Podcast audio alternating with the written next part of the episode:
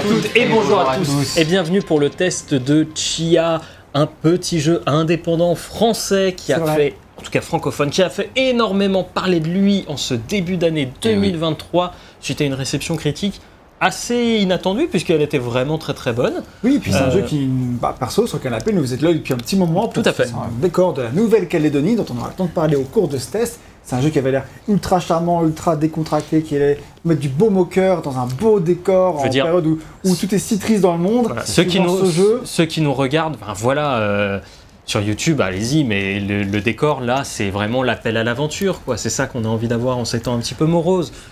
Donc, euh, Et C'était un effectivement, jeu qui a été beaucoup mis en avant par Sony aussi, puisque c'est une exclusivité euh, PS, enfin console PS5 à sa sortie, PS4 et PS5, et il est aussi sorti sur PC. sur Epic Game Store d'ailleurs uniquement. D'accord. Donc toi tu l'as fait euh, Sur Epic Game sur Store. Epic Game Store et nous on l'a fait sur PS5. Voilà, tout à fait. Et c'est développé par Awaseb et c'est édité par Awaseb et aussi par Kepler Interactive. C'est un éditeur dont Awaseb ainsi que sept autres studios sont les fondateurs. Donc c'est techniquement on peut dire que c'est édité par Awaseb et Awaseb.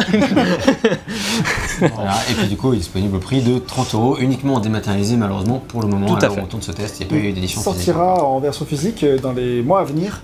Donc quand le test sort, peut-être que c'est déjà sorti, je sais plus. Et c'est un jeu qui est sorti, si je ne m'abuse, le 21 mars 2023. 2023, tout à fait mon cher Gag. Et effectivement, on était à fond euh, sur ce jeu parce que, comme tu l'as, comme tu l'as énoncé, les décors, on était, on avait évidemment envie d'aller voir ça, quoi, de plus proche.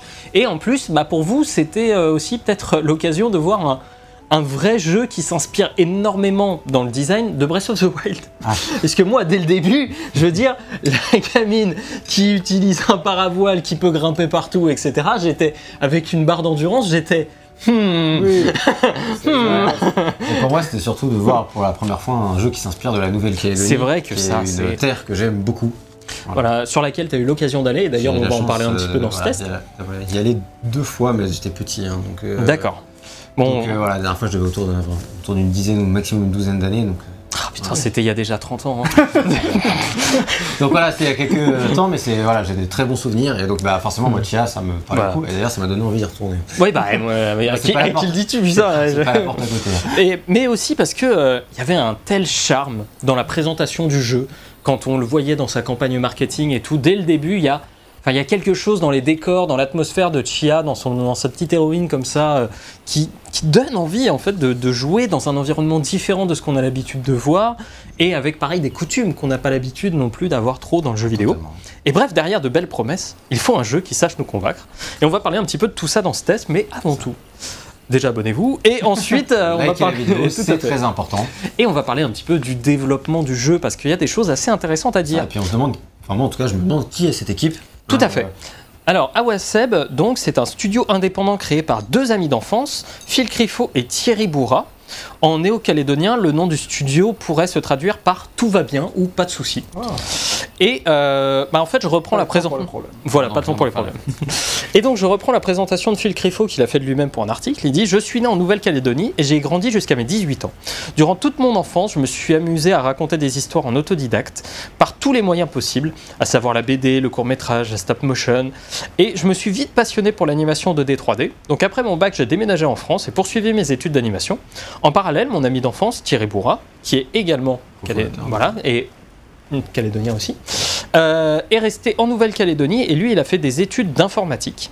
Et quand en, en fait les deux ont été diplômés, on a pensé à se lancer dans le jeu vidéo et nos deux compétences se complétaient plutôt bien. Thierry m'a rejoint en France, on s'est installé à Bordeaux et on a développé notre premier jeu indépendant.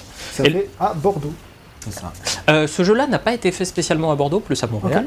Mais en fait, à Bordeaux, c'est leur premier jeu indépendant qui est sorti en 2016, qui s'appelait Fossil Echo. Fossil Echo, j'en avais entendu parler, mais je ne Ouais. savais pas que c'était. euh, Eh ben, c'est eh ben, c'est eux, c'est un petit jeu de plateforme court mais assez exigeant, euh, qui a des notes assez mitigées sur Steam, mais euh, qui sur Gamecube par exemple à l'époque avait, euh, avait récolté un 7 quand même, tu vois, pour un, pour un tout petit jeu. Donc c'était c'était pas mal. Et en 2017, ils commencent à travailler sur un nouveau projet qui sera alors surnommé Projet Caillou. Et l'équipe de deux, en fait, ils ont bien gonflé leur rang pour Chia en devenant un studio de 12 personnes, ce qui reste vraiment pas grand-chose. hein. hein. Mais, et euh, dans ces 12, en plus de euh, Phil Crifo et Thierry Bourra, qui sont euh, calédoniens. Il y a en fait trois autres développeurs de Nouvelle-Calédonie, et le reste en fait vient d'un petit peu partout dans le monde. D'accord. Donc ils bossaient majoritairement en télétravail. Oui, voilà, je, effectivement. Mais euh, ils, sont, euh, ils se sont rencontrés euh, bon, à plusieurs reprises, mais ils ont fait aussi, euh, et j'en parlerai plus tard euh, parce qu'il y a un très bel article là-dessus, ils ont fait un voyage euh, tous ensemble en Nouvelle-Calédonie, justement où euh, ben, euh, Crifo, il a dû faire euh, la coutume euh, et tout, et, euh, et il était très déçu d'ailleurs de sa performance sur la coutume. Bref, on, on va parler un petit peu de tout ce qui est faire la coutume, etc., quand on reviendra un petit peu sur, sur la, tout ce qui est culture toute la culture de la Nouvelle-Calédonie. Mais en tout cas, voilà, les, les deux créateurs jettent leur dévolu sur la Nouvelle-Calédonie pour le terrain de jeu, parce que après tout, ils ont tous les deux passé leur jeunesse là-bas. Et Phil Crifo dit Miyamoto dit toujours que Zelda lui est venu de son enfance passée à explorer la nature japonaise et à découvrir les cavernes dans la campagne autour de chez lui. C'est exactement vient, de là que vient Chia. Pardon. Le jeu est une allégorie de notre enfance passée sur une île tropicale avec les joies de la découverte et de l'exploration. Je pense que ce bagage partagé donne à Chia un ADN proche de la licence Zelda dans le ton de la philosophie. The Legend of Zelda Breath of the Wild est sorti au moment où nous commencions à travailler sur le prototype de Chia. Une référence pour nous, car Nintendo a su s'emparer du genre open world depuis ses prémices sur PlayStation 2.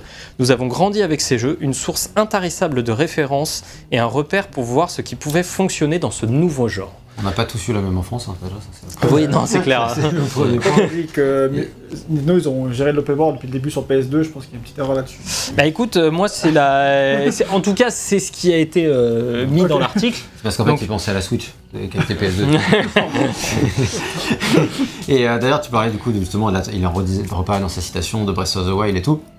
Effectivement, quand on se lance dans le Chia, on peut avoir l'impression que 12 personnes pour gérer un jeu de cette taille-là, euh, c'est vraiment, C'est balèze. euh, c'est vraiment balèze. Est-ce que ça va pas être trop ambitieux? Alors, on verra si finalement le jeu est si ambitieux que ça, si ambitieux qu'il paraît euh, Mm. à tous les niveaux. Mais c'est vrai qu'en tout cas, quand tu vois les trailers, quand tu te lances dans l'aventure, tu te dis effectivement, ça a l'air d'être assez balèze pour une petite équipe. C'est ça. Ça, c'est la première pensée. Mm, mm.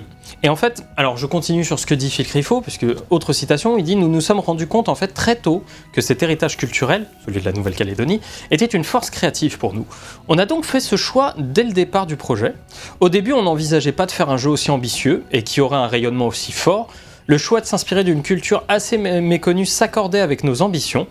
Lorsque le jeu a commencé à prendre de l'ampleur, on s'est demandé si ces choix, genre parler d'une culture étrangère à la plupart des joueurs, ou enregistrer des dialogues en langue locale, n'étaient pas des freins au potentiel du jeu. Or, nous avons observé que les joueurs, mais aussi que les acteurs de l'industrie, comme Sony et Kepler, étaient friands des nouvelles perspectives et d'histoires qui sortent des sentiers battus. C'était un pari un peu osé, mais je pense qu'on a réussi. Ouais, totalement, ils ont été bien mis en avant par Sony. donc, C'est ça, ils ont été bien poussés. Et d'ailleurs, il y a quelques temps de ça, bon alors au moment où vous sortez le test, ça va faire sûrement deux mois, mais ils ont annoncé qu'ils avaient dépassé le million de, le million de joueurs. ça, sachant que le jeu était disponible dans l'offre euh, PS Plus euh, Premium, extra, Extra, donc c'est quand même... moins cher euh, entre les deux quoi. Voilà, mais il faut quand même medium cher. faut quand même payer, mais après je sais qu'il y a pas mal d'utilisateurs de ça. Et après, s'il était en Ah, plus uniquement ça sur l'Epic que- Game Store, je pense qu'ils ont aussi eu un petit peu d'aide peut-être d'Epic pour qu'il l'ait en Ah, bah, exclusivité. Ah bah oui, c'est sûr. Donc, euh, voilà, ça- donc, ça euh, finance, bah, pareil, l'exclusivité Sony, hein, je pense que Voilà, c'est- financée. Mais ce que je voulais dire par là, c'est que du coup, c'est pas un million de ventes parce qu'il y a plein, Non, plein il y a un million de joueurs. qui, qui ont- l'ont essayé via ce programme-là. Mais ça reste quand même. Tout euh, à fait. très Mais, réaliste. mais il a eu sa petite, euh, sa petite communauté quand même dès le début. Euh, il, a, il a un petit peu. euh, en fait, des gens se sont dit Ah, mais putain, oui, c'est vrai que ce jeu sort des sentiers battus. Et on en a surtout entendu parler en France, évidemment, parce que Ah oui. c'est. Mais je pense même un peu à à l'é- Oui, oui, à ça- l'étranger, puisque vu qu'il était mis en avant par Sony, Bah comme oui, c'est dans les, compagnie internationale. PS Direct, tout à dans fait. Showcase. Bah, Tout à fait, tout à fait. Mais ça. après, c'est vrai que la, la plupart des articles que j'ai vus sur le jeu et tout ça, c'était quand même des articles français. C'est sûr. Voilà. Donc, euh, Après, les devs étant français, Oui. ils ont plus de facilité à trouver des. Enfin, à se faire interviewer par les journalistes français aussi. Ouais, ouais, appara- mais apparemment leur anglais est très très bon aussi, donc euh, tout va bien à ce niveau-là. Euh, donc on continuera un petit peu à parler du développement durant le, le reste de la fiche, Évidemment. mais nous allons là commencer à parler de l'histoire. Et le jeu, Vous avez le contexte Voilà. de création euh, de ce jeu et donc pourquoi ils sont partis dans cette direction. c'est ça, et on va voir qu'après euh, comment ils... Comment dire Comment ils argumentent en fait certains choix qui peuvent paraître un peu radicaux aussi et qui sont intéressants. Le fait de par exemple ne, avoir une map très diffuse ou ne fait d'avoir le jeu qu'en français et en Géo. Dréjou. Géo. Pardon, tu vois, tu vois, j'ai, on a entendu tout à l'heure, j'ai déjà oublié. Vraiment, moi. C'est pas c'est pour ça qu'on est trois. Ouais, voilà, c'est ça. Bah, de toute façon, tu vas être là pour nous raconter plein de choses. En tout cas, en tout cas, le jeu débute alors qu'une personne va nous raconter l'histoire d'une figure locale très importante, Chia. Des enfants se réunissent autour d'un feu et d'une grand-mère qui va leur raconter l'histoire d'une jeune fille pleine de vie, au destin et au pouvoir extraordinaire. C'est l'héroïne. Voilà, Chia. Mais c'est une vieille dame qui nous raconte son histoire au tout début du jeu. Et à partir de là, nous jouons Chia, voilà, qui vit sur une petite île avec son père. Ils vivent d'amour et d'eau fraîche. Alors, c'est pas cette île-là. Non. Généralement, on commence au début du jeu. Là, on a, pas, on a skippé euh, la En fait, on commence tutoriel. Voilà, on commence ici sur la carte. à fait. On a skippé là, le tutoriel parce que il est un petit peu long et on Mm. voulait passer directement à la partie exploration. Tout à fait. Pour rencontrer plus de choses. Et euh, en fait, ils vivent d'amour et d'eau fraîche dans leur petite communauté et sont rejoints par un ami de la famille. Et c'est aussi l'occasion de faire directement ce qu'on appelle faire la coutume. Et comme on dit, euh, en fait, on le dit vraiment comme ça là-bas, c'est faire la coutume. En fait, il s'agit d'amener quelques collectibles comme des perles et des trucs en copeaux de bois. Alors, je sais pas trop comment ça s'appelle. Euh, les Figures figurines. tressées, ils appellent. Voilà, les figures tressées. En fait, ça peut être plein de choses. La coutume, généralement, même. euh, Ça peut être plein de choses. En fait, voilà, justement, une des, euh, une des sources d'inspiration principale est la culture kanak. En fait, les Kanaks représentent plus de 40% de la population de la Nouvelle-Calédonie. Bon, il y a une page longue comme trois bras euh, de ce peuple sur Wikipédia, donc je vais pas vous noyer d'infos, mais c'est vraiment énorme comme culture. Et faire la coutume est quelque chose de très très très important pour les Kanaks. Ça représente beaucoup de choses comme montrer son respect et ou sa modestie. Et ça valide plein d'actes très divers comme le mariage, les enterrements, etc. Ça, en fait, en gros, du coup, ce qu'il faut savoir, c'est que les Kanaks, c'est les habitants originels de la Nouvelle-Calédonie, parce que la Nouvelle-Calédonie, c'est un territoire d'outre-mer français. C'est pas Il y, a eu la, département. ouais, il y a eu la Euh, colonisation. sur quel euh, continent? Et euh, c'est en Océanie, c'est à peu près au large de l'Australie, en gros. C'est là où je situais, mais j'étais pas sûr. Voilà, c'est à peu près euh, un peu au niveau de la Nouvelle-Zélande, à côté du Vanuatu, voilà, dans cette zone-là. Et, euh, et donc en fait, ça a été euh, colonisé euh, par euh, pas mal de pays, je vous reviendrai, euh, pas mal de, oui, pas mal d'autres pays. Je vous ferai l'historique un petit peu après, mais euh, globalement, maintenant, en tout cas, c'est français. Mais euh, il y a toujours une grosse partie de la population qui est kanak. Tu l'as dit, c'est Ouais. à peu près 40% de la population. Euh, donc c'est non négligeable. Et aujourd'hui d'ailleurs, on, on sait qu'il y a enfin, j'ai pas envie de dire des problèmes, mais en tout cas, il y a, des- il y a- il y a un débat autour de l'indépendance de la Nouvelle-Calédonie depuis plus de 50 ans, Sur les territoires d'outre-mer en général. mais surtout la Nouvelle-Calédonie, parce qu'en fait, les Kanaks sont très indépendantistes. Et euh, il y a eu beaucoup de, euh, de conflits autour de l'indépendance de la Nouvelle-Calédonie. Le truc, c'est que maintenant, bah, vu que ça fait depuis 1850 que la Nouvelle-Calédonie est française, il y a beaucoup de gens qui, euh, qui sont des fils euh, Mhm. euh, d'immigrés français, mais qui maintenant bah, sont calédoniens depuis des générations et des générations. Donc en fait, eux, ils se sentent parfaitement chez eux en Nouvelle-Calédonie. Et ils se sentent à la fois aussi français, mais en même temps, du coup, bah, les indépendants euh, bah, et, et donc c'est vrai, et donc en fait, il y a eu euh, d'ailleurs euh, plusieurs référendums pour ou contre l'indépendance, et à chaque fois, du coup, le contre l'indépendance, enfin, je sais pas dans quel sens on votait, mais peu importe, a été est passé euh, de peu de choses, mais bon, le- le- il fallait que les trois derniers euh, référendums soient contre l'indépendance pour que l'indépendance soit pas accordée. S'il y en avait un seul, l'indépendance elle était accordée. Les trois ont été contre, mais vraiment de pas grand chose. Et, euh, et les, indépendantistes, les indépendantistes ont quand même dit qu'ils reconnaissaient pas le, Le- le- les résultats du vote. le- le résultat du référendum. Donc la situation elle est encore un petit peu euh, compliquée. Après, il y a aussi plein de Kanaks qui ne sont pas indépendantistes.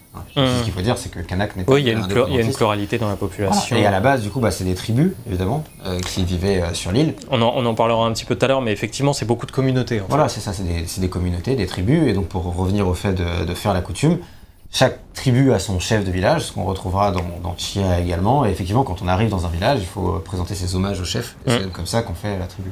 Bon, de nos jours, et euh, moi, quand j'y étais, quand on allait déjà dans, dans un village et que tu fais la coutume, pour le chef, ce que tu lui donnais, c'était des francs pacifiques, hein, généralement. euh. Donc, mais euh, donc, c'est plus. euh, Mais c'est pas, c'est pas forcément de l'argent, ça peut être autre de chose. toute façon, des perles, ça vaut beaucoup plus cher que ce que tu vas lui donner en francs pacifiques en vrai. Donc, euh, parce que dans, je dis ça parce que dans Chia, tu donnes des perles, ouais. par exemple, etc. Et des figures tressées. Mais euh, c'est- en tout cas, dans, dans la- voilà, culturellement, euh, même c'est assez récent, effectivement, tu dis la- la- l'argent, mais euh, culturellement, c'était euh, c'était des, des- des trucs de troc un petit peu euh, qui pouvaient être donnés. Ça pouvait être tout, tout et n'importe quoi, de Oui, la parce nourriture locale. C'est des être- tribus, mais Ouais. la Nouvelle-Calédonie, c'est quand même très euh, euh, occidentalisé. hein, je veux dire, il y a, il y a des tribus qui sont un peu plus isolées, mais de manière générale, c'est pas vraiment le cas. Pour vous situer un petit peu, la Nouvelle-Calédonie, du coup, c'est une île principale qui s'appelle euh, Grande Terre. Et euh, c'est séparé en deux Avec euh, provinces. Nouméa. euh, Nouméa est la capitale, voilà, exactement. Et euh, il y a province nord et province sud. Et euh, la province Euh, sud, c'est là où il y a Nouméa, du coup, qui est, ouais, qui est plutôt au sud. Et, euh, Oui, au sud, euh, sud-ouest, je Je crois. sais même plus ma droite et ma gauche, mais. et euh, de, je veux pas dire de bêtises. Mais, euh, mais effectivement, euh, et ça c'est assez occidentalisé, et le nord par contre est beaucoup plus kanak. C'est vraiment Ouais. des, terres, des terres euh, plus kanak, et quand il va, tu sens que c'est euh, plus euh, kanak. Ok. Justement, et puis il y avait peu- pas mal d'autres îles à côté, euh, dont l'île des Pins qui est assez connue, parce Mhm. qu'on a déjà entendu parler, Si. et euh, les îles Loyauté, dont l'Ifou. Et on parlera On en parlera de l'Ifou, puisque c'est une île assez importante pour euh, Crifo et Bourdin. Voilà. Mais euh, voilà, donc là vous avez un peu un contexte plus global sur tout ce qui est Nouvelle-Calédonie. Quel dommage, Gag, tu es mort. Chia est décédé. C'est pas loin de remonter à la Si surface. proche. Euh, donc voilà, après, on est resté sous l'eau. voilà, donc là on vous a un petit peu expliqué la coutume, etc. Et on est même allé un petit peu plus loin dans la culture. Mais pour en revenir au scénario, donc il y a l'ami de notre père qui arrive. On fait la coutume une première fois pour de toute façon nous expliquer une des grandes mécaniques du jeu qui va être de faire la coutume un petit peu à chaque euh, endroit est- où tu vas aller. Ce qui est super cool, en vrai. Enfin, moi, je m'attendais pas du tout à. Ouais, moi non plus. Hein. Et puis euh, Telle immersion dans les, les coutumes Ouais, locales, tu veux dire. Bon, Voilà. alors après, un peu euh, fetch, fetch quest. C'est du fetch quest. déguisé, mais en tout cas, c'est quand même euh, dans le, directement dans Ouais. l'univers. euh, Par exemple, que quand tu connais, comme toi, je pense que ça peut-être parler un peu plus, alors que moi je me doutais que c'était des choses un peu locales, mais je n'en mesurais pas l'importance, puisqu'on te l'explique. On t'explique que c'est important, mais euh, quand tu es complètement étranger à tout ça, et ben euh, tu as l'impression que c'est plus une excuse pour euh, te faire une fetch quest que l'inverse. en fait. J'ai- J'étais un peu d'accord avec toi au début du jeu, puis en fait, quand j'ai vu que le jeu automatisait ça à chaque rencontre, je me suis dit, ok, c'est pas juste un élément de gameplay. Bon, en tout cas, si c'en est un, c'est pas forcément super bien intégré, mais dis- disons que j'arrivais, j'arrivais à le comprendre dans la narration euh, du truc et de me dire,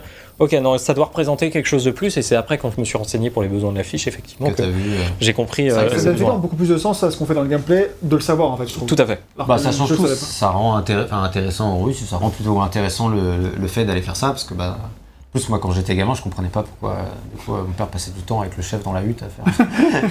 Ah, ah, tu sais, et puis euh, du coup on t'explique, faut faire la coutume, etc. Tu comprends pas, bah, pourquoi euh, j'ai pas le droit d'être là, bah, t'es sur son territoire. t'es chez lui en fait. C'est assez particulier parce que bah, nous en tant qu'occidentaux, t'as pas, t'as pas de chef de village. C'est des, des mères, mais Heureusement que tu fais pas la coutume. hein. Putain, Chaque fois que tu T'imagines vas dans une ville, hein. T'imagines, moi, je dois aller voir Copé là. tu peux aller lui présenter tes hommages, il sera Ouais, ouais, un pan dans la gueule.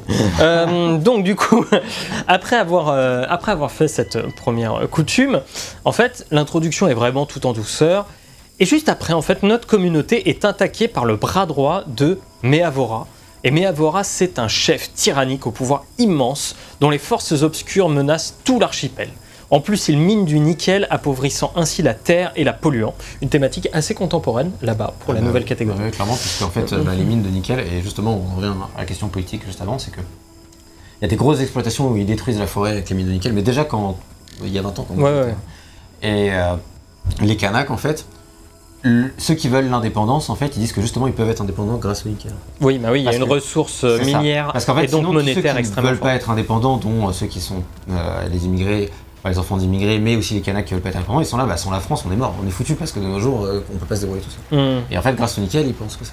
Mais c'est plus compliqué que ça parce qu'en fait, la Chine est en train d'essayer de mettre son nez là-dedans. Ouais. En fait, il est un peu comme avec. Et en fait, ils ont un peu peur, certains Kanaks, d'être le prochain Taïwan.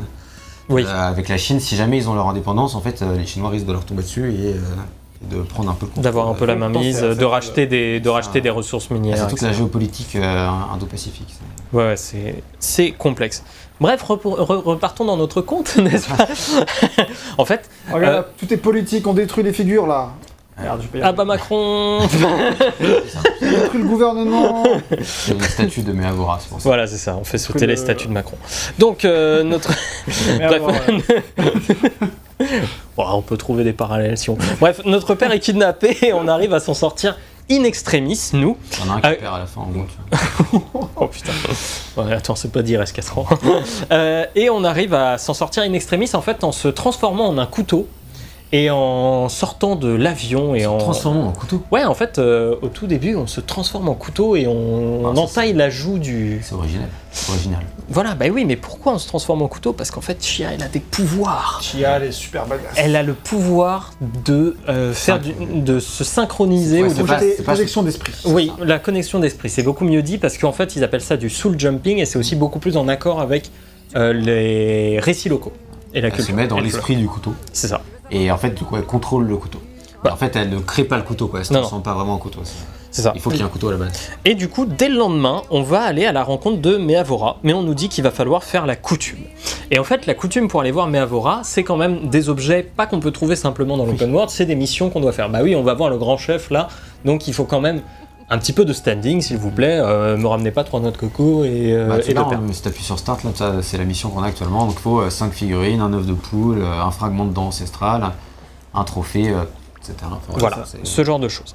Et du coup, euh, Certains objets que tu vas devoir avoir Mm. pour embrayer sur comment le jeu sera construit, et bah, tu vas devoir faire la coutume dans d'autres villages pour récupérer l'objet, etc. D'ailleurs, le jeu est assez marrant, je trouve, à ce moment-là, parce qu'il fait un peu le truc des 12 travaux d'Astérix où tu arrives à l'accueil et on te dit bon, ça- mettez les formulaires, remplissez les formulaires et après on dit Hum, les formulaires sont bons. Maintenant faut faire la coutume, il nous faut tout ça.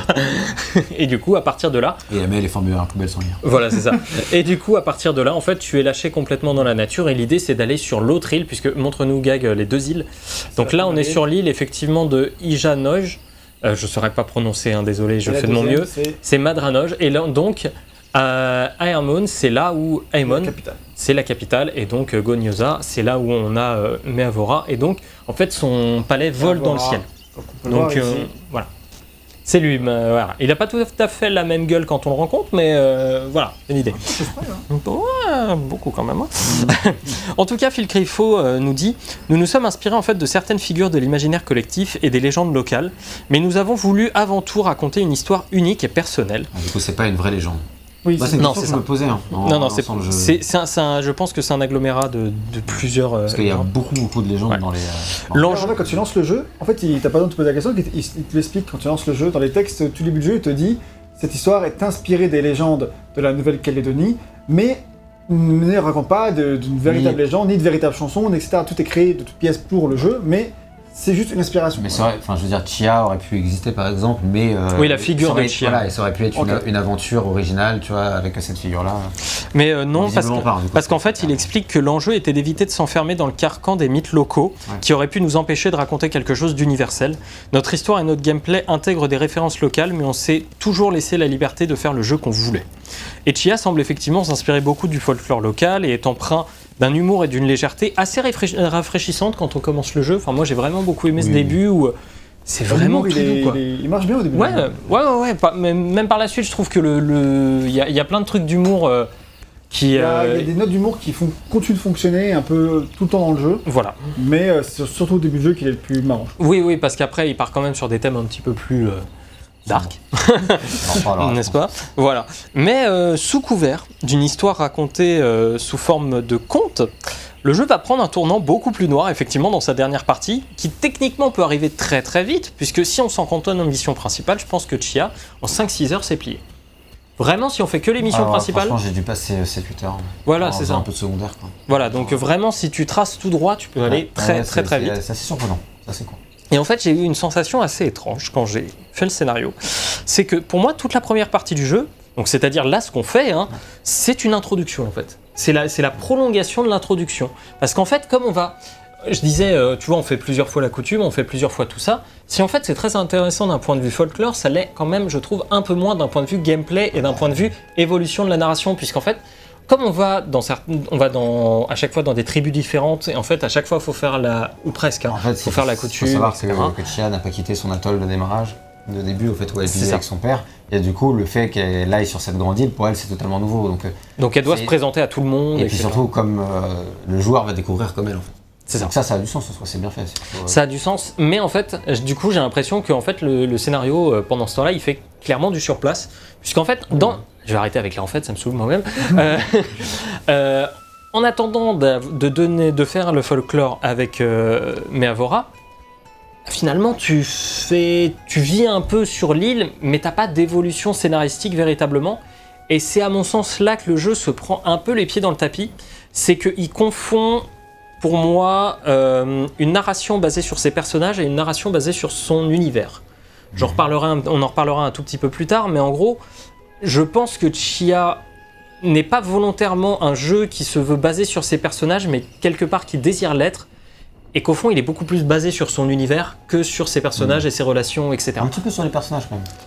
En fait, ouais, en fait, c'est là où je vois ce que veut dire euh, Yo-Yo, c'est que il, il pense qu'il l'est, il le fait un peu comme s'il l'était, mais il l'est pas vraiment en fait. C'est qu'il ne va pas jusqu'au bout de la démarche pour un jeu qui serait et qu'il pas- développe pas assez les personnages. quoi. notamment ouais. Ouais. Je veux dire, euh, dans ces, on pourra en parler, mais dans ces thématiques, etc., où il pourrait faire penser à un jeu comme Beyond Good and Evil, complètement centré sur ses personnages et sur son univers un peu à la fois, Mhm. mais avant tout sur les personnages. Et, avec, euh, le, avec le duo, etc. euh, Ce qui fait qu'on est en train, on discute souvent avec d'autres personnes Ouais. et on a une part intégrante dans euh, pas mal de choses de cet euh, univers. peut faire lien avec euh, Beyond Good and Evil, en plus je trouve que ça a bien fait penser à plusieurs reprises, mais, mais euh, par contre, tu as très peu de narration avec les personnages, et du coup, euh, bah, euh, tout ce qui est, même si on a, bah, t'as pas d'enjeu spécifiquement lié à eux, ou alors c'est très très ponctuel, et du coup, s'il y a des retournements, on va dire, émotionnels, ils ne fonctionnent pas comme ils fonctionnent dans Evil. En, en- fait, pour moi, il y, a- y y un truc euh, qui s'explique là-dessus, c'est que comme on va de petite communauté en petite communauté, ce qui est très très bien, je trouve, euh, et surtout qui fait complètement appel au folklore local, en fait, le problème... Je vais arrêter, hein, ça me saoule. Euh, t'interromps pas, euh, avec le folklore local, et ben en fait, on va simplement de petite communauté en petite communauté, et du coup, on développe l'univers, mais jamais vraiment les personnages au sein de cette communauté. Mm. Une fois qu'on a fait la, la- la mission au sein de cette communauté, on passe à la suivante et c'est fini pour cela. Bah, Toi, tu fais un peu les... Tu les fais un peu tout en même temps, je trouve, quand même. Pas un après l'autre, ou alors... En vrai, pour une introduction, je trouve que c'est ça va, c'est bien. C'est le, le- le souci entre guillemets, et plus du fait que ça ne se développe pas vraiment. En fait, t'as toute l'introduction, comme vous dites, qui est effectivement une très grande introduction qui fait plus de la moitié du jeu, la moitié du jeu, on va dire. Moi, je ne considère pas que c'est une introduction. Ouais, bah du coup non, mais en fait, ça donne l'im- ça donne l'impression que tu vois, c'est un- Moi j'ai vraiment tu eu cette découvres, en fait. sensation. ouais. Et ça peut Ça donner un peu du jeu. Et, euh, et ensuite, c'est vrai que tout de suite, il- le jeu va développer euh, l'intrigue. En fait, tu vas retourner voir euh, avec la coutume, et à partir de là, bam, ça, ça va s'emballer, quoi. Et à partir de là, t'es même presque sur des rails, on va dire. euh, Tu peux toujours Oui, tu- aller balader, mais c'est vrai que tu vas rester sur des rails par rapport à l'intrigue, et ça va aller très très vite, et les personnages, ils vont connaître euh, la finalité de leur histoire très rapidement, et toi, tu, tu viens à peine de les rencontrer, en fait. Donc, il Ouais, se comporte c'est ça. un peu comme un jeu qui, de nos jours, durerait 20-30 heures, où il va avoir le temps de développer ses personnages, sauf qu'en fait, bah, il n'y a pas le milieu, quoi. Il y a le début, et il y a la fin. Oui, il manque un acte ça. 2. Il manque et, un acte 2. euh, et en fait, t'arrives à la, à la conclusion des arcs scénaristiques et t'es surpris d'en arriver déjà là. Et moi, ce a, j'étais vraiment très surpris de le terminer, je m'attendais pas du tout. je faisais la fameuse quête des coffres dont on parlera après. Et au fur et à mesure, et en fait, je pensais, je voulais vraiment la finir avant de finir le jeu, mais en fait, le jeu s'est fini avant quand même, malgré, tout, malgré tous les détours que je faisais, parce que c'est vrai que. Et pourtant, alors, de nos jours, loin de moi l'idée de me plaindre qu'un jeu est trop court. Mais euh, c'était agréable d'avoir une expérience assez condensée, mais c'est vrai que scénaristiquement, du coup, il, manque un petit peu quelque chose, il Pour, manque le milieu. ouais. pour moi, à ce niveau-là, ce qui cristallise un petit peu le, le souci, c'est qu'à un moment, avec une autre fille, il y a une relation entre euh, Chia et cette autre fille qui se développe, pour rester vague. Et en- le truc, c'est que ça n'éveille rien, puisqu'en fait, tu l'as vu 10 minutes avant. C'est incompréhensible, je veux dire. Ben, en- c'est c'est à ce moment-là que je pense que le jeu se pense centré sur ses personnages et que nous, en tant que joueurs, on découvre qu'il l'est pas. Et que du coup, il y a un décalage qui se crée par rapport à ça. J'ai l'impression qu'il y a peut-être sûrement des choses qui ont été cut et des trucs comme ça. Enfin, Peut-être. Sais rien. Mais c'est mais c'est le, c'est le même problème qui va se dérouler à un autre moment dans le jeu où il y a genre un crime contre l'humanité qui est perpétré. et genre, enfin, ça Ouais, n'évoque. c'est hyper soudain, quoi. ouais, ouais, ça c'est hyper soudain et c'est hyper hein. violent. Ouais, moi ça m'a. J'étais. j'étais euh, je suis. Je suis pas venu pour souffrir, ok, mais. Ils étaient on dans- pourra parler de cet aspect-là un peu après, parce Voilà. que c'est important quand même d'en parler, en fait. ben, euh, bah, si tu veux, on peut, on peut évoquer un petit peu, puisque Mais- c'est- dans la suite. Mais mais- D'abord, je veux juste revenir sur le côté, la, la- la fameuse relation euh, de. Chia avec sa copine. Et c'est vrai que Quand ça arrive, quand, c'est. ça, quand euh, ça évolue comme ça, tu es là, tu, tu ne comprends pas quoi. Enfin, vraiment, t'es en mode, mais ça sort d'où Ça ou autre chose, hein, tu vois, mais je veux dire, vraiment. Euh, et il y a eu effectivement 5 minutes, 10 minutes d'interaction entre elles deux. Et euh, d'un coup, c'est comme si elles se connaissaient depuis super longtemps, qu'elles avaient vécu vachement de choses ensemble. Mm. comme si en fait il y avait eu une ellipse narrative. Et, euh, et c'est vrai que c'est dommage qu'il y ait cette ellipse narrative parce que pourquoi pas euh, vivre la finalité de leur histoire si jamais euh, bah, elle est racontée. Mais en fait, vu qu'elle n'est pas racontée, euh, t'y crois pas et tu te demandes. Moi, ça m'a vraiment donné l'impression que c'était posé là, euh, histoire de, euh, comme tu dis, de, de rendre l'histoire plus intéressante qu'elle ne l'est en rajoutant un truc. Mais Oui, euh, de dire, regardez, notre personnage a vécu quelque chose et, Voilà, et c'est s'est développé. Exactement, mais, mais ça marche vraiment pas du tout quoi. Enfin moi ça m'a vraiment pas marché et même ça faisait rajouter et euh, ça m'a pas Ouais, ça pas plu quoi vraiment. euh. Pour cette raison-là. En fait, et- surtout que ça amène rien, même par la suite, en Non, termes d'enjeux, en termes de. Enfin, un peu par si en rapport à fait la ça fin, quoi. essaie de se créer des enjeux par rapport à ça. Alors, par rapport à la ça il y a une rapport par rapport à la l'histoire, conclusion de l'histoire. Oui. Mais bon. Mais euh, ça n'empêche pas que ça aurait dû être amené quand même. Mais quoi. justement, en amenant vers la conclusion de l'histoire, donc je disais tout à l'heure le crime contre l'humanité là qui est perpétré, euh, ben en fait c'est pareil. À ce moment-là, le jeu, il essaye de nous faire dire c'est triste ce que tu vois quand même. Le problème c'est qu'il y a plein de personnages et on a tous interagi genre deux minutes avec eux. Mais- Et si- s'il y a un facteur choc Mais- quand même sur, le, sur la Ce séquence, qu'il faut dire, c'est que le, il y a une absence c'est d'émotion. que le jeu est beaucoup plus sombre que ce qu'il paraît. Oui. Ce qui, alors personnellement, est vraiment une déception, hein, euh, parce que, comme tu le disais, Chia, j'étais vraiment venu pour les bonnes vibes. Et euh, ok, les contes, parce que c'est un conte un peu. C'est- Pour moi, c'est complètement un il y a, conte, il y a toujours, là-dessus. il y a toujours euh, des fois euh, un, un- un penchant un peu plus sombre. Et là, c'est pas un peu plus sombre, c'est que il y a quand même, euh, mais à voir le méchant, il est quand même vraiment vénère. hein, je veux dire dans, dans son approche. Moi, la première fois que tu le vois, ce qu'il fait, euh, j'étais quand même un peu choqué. Tu vois. Ouais, ouais, ouais, Je ouais. m'attendais vraiment pas à ça dans Mais, Chia. mais, mais là, pour le coup, c'est encore, la face. fait de manière euh, très con, Très très, imagée, ou ou euh, Ouais, où mais c'est pas même. violent visuellement. Oui, le, moralement c'est choquant. hardcore de ouf. Je suis d'accord, mais là encore, si c'était juste ça, ça, je trouve que ça passait encore. Atten- attention, il y a compte et compte. hein. Il y a les comptes d'antan et puis il y a les comptes qui ont Ouais. été euh, complètement revus aujourd'hui. effectivement, ça passait euh, si tu bats le méchant à la fin, etc. Mais même, c'était quand même une pointe de trucs vraiment Ouais, euh, ça viol- fait- de vraie violence. Oui, quoi. mais il y a un enjeu d'un seul coup parce que le méchant, c'est vraiment un méchant. Tu vois, c'est là me on est dit- me on est purement dans la figure du me mal. pourquoi pas, mais c'est vrai qu'après il y a cet événement que toi t'appelles un crime contre l'humanité. De son air, c'est pas ce que je l'appelle. et, euh, et qui effectivement, où du coup, bon bah il y a des morts, vous vous en doutez, et c'est vrai que moi je me suis demandé jusqu'à la fin du jeu si tous les personnages qu'on avait vus étaient euh, morts ou pas, parce qu'en Oui. fait, Je me parce qu'en fait on, on s'en fout après, il y a plus rien, tu vois, il y a, enfin il y a un ou deux personnages qui sont pleurés et tous les autres, En fait, l'enjeu de la séquence, s'en bat les couilles. en fait, l'en- l'enjeu de la séquence Mais n'est pas, enfin, n'est pas bien défini si tu veux. C'est d'autant ça, plus que quand tu fais quand tu fais la mission, enfin moi tu quand je pas quand- du tout que ça va Quand- non, oui, non, c'est ça. Moi, quand je suis arrivé sur ce truc-là, j'étais pas en train spécialement de réfléchir à faire ce que, je, ce que le jeu pensait que Mais je ça, à la faisais. limite, si le jeu veut être choquant, pourquoi pas Moi, je trouve que c'est pas une bonne idée, personnellement, parce que, je, enfin, en tout cas, c'est pas une idée que j'ai aimée, parce que c'est choquant et euh, c'est choquant dans l'univers de Chia. Je veux dire, vois, je jouerais à Spec Ops, bon, ça me choquerait moins. Tu vois. Mais euh, même dans Spec Ops, c'est choquant aussi. C'est le but. C'était le but. Et euh, mais je veux dire, dans l'univers de Chia, c'est choquant, c'est pas vraiment ce à quoi j'avais envie de jouer, donc c'est pas une idée que j'apprécie. Mais si jamais c'est l'idée que tu as envie de faire pour ton jeu, bon, tant mieux, hein, c'est toi qui le crée. Euh, En fait, le truc, c'est mais malgré, malgré ça, derrière, l'exécution, elle est vraiment pas très très bonne. C'est ça le problème, c'est que, que le jeu, il nous vend un truc un peu paradisiaque, euh, où on te vend des good vibes, etc. Et qu'au final, il cache quelque chose de plus sombre qui va du coup te surprendre et peut-être te prendre au trip. Ça peut être une excellente surprise, même si on vient pas pour ça. Si jamais c'est vraiment bien voilà. amené, quoi. Le problème, c'est que tout est, tous les séquences chocs, ou même les, enfin même les, que ce soit dans le positif, dans l'extrêmement positif de ce qui se passe, ou dans dans l'extrêmement négatif de ce qui se passe, tout arrive comme un cheveu sur la soupe tout le temps. Et en fait, ce qui fait que tu n'arrives pas à croire. Alors, t'as de rares trucs où il y a un petit peu de de euh, préparation, etc., comme toute la méchanceté de Meravora, etc., là, ok, tu vois. Mais euh, de la manière générale, dans tout ce qui est le choc, c'est toujours, euh, t'arrives toujours d'un coup, et c'est assez contre-productif parce que, comme tu dis, vu qu'on ne s'est pas en plus attaché au personnage, etc., eh ben, les effets, ils sont finalement nuls, que ce soit en positif ou en, Ça, en ça, T'as négatif. pas vraiment le temps de t'attacher au personnage, et en plus, des fois, même après leur disparition, on te montre pas si elle les pleure pas non plus. Enfin, elle non plus, elle s'est pas attachée, tu vois. Du coup, du coup, c'est vrai que cette version, c'est un peu une occasion manquée parce que bah, je pense qu'il y avait moyen quand même de, avec l'histoire qu'ils ont, Mhm. euh, de, de mieux la raconter quoi. de Alors, raconter moi- moi, dirais- c'est pas facile. hein, pour la, mais pour- J'irais pour pas la violence, il n'y a pas que le, juste ça, tu as aussi plein de trucs pour la violence. Je veux dire, c'est que euh, on parlait de la première action de Meravora qui est choquante mais pas violente visuellement. Par Ouais. contre, t'as plein de trucs où t'as du sang, t'as des membres, enfin t'as, t'as des trucs euh, choquants visuellement quoi. Ouais, ouais. Alors, dans le cadre d'un jeu qui reste euh, euh, Peggy 12, tu vois. Et Mais- qui, te, qui te propose aussi euh, de supprimer la violence. Ah ouais? Oui, dans les options, enfin, au début du jeu, je sais plus. Et du coup, au début, moi je me suis dit, ah bon, mais. Donc là, hein. là, là, pour, là, pour ceux qui nous regardent, c'est ça faire la coutume. hein, euh, ceux qui regardent en vidéo. C'est ça, donc le chef du village, et puis il présente euh, ses offrandes. Et en échange, elle obtient- obtiendra les informations. Mais alors, t'as as, sorti le mot nul. Moi, j'irais pas jusque là. Non, c'est pas nul, genre mauvais, c'est nul, genre zéro. Oui, bon. C'est- Ah, genre, oui, oui. pas, quoi. Mais euh, d'accord, Je ok. sais plus euh, quel contexte de sortie, mais. Non, c'est pas toi, c'est Ah, Guy qui l'a sorti. dit que les effets sont nuls. Voilà, Ah oui, c'est- oui, oui, pas du coup, les, oui, voilà, c'est ça. C'est plus par manque d'effet que parce Oui, qu'ils sont euh, nuls à chier. quoi.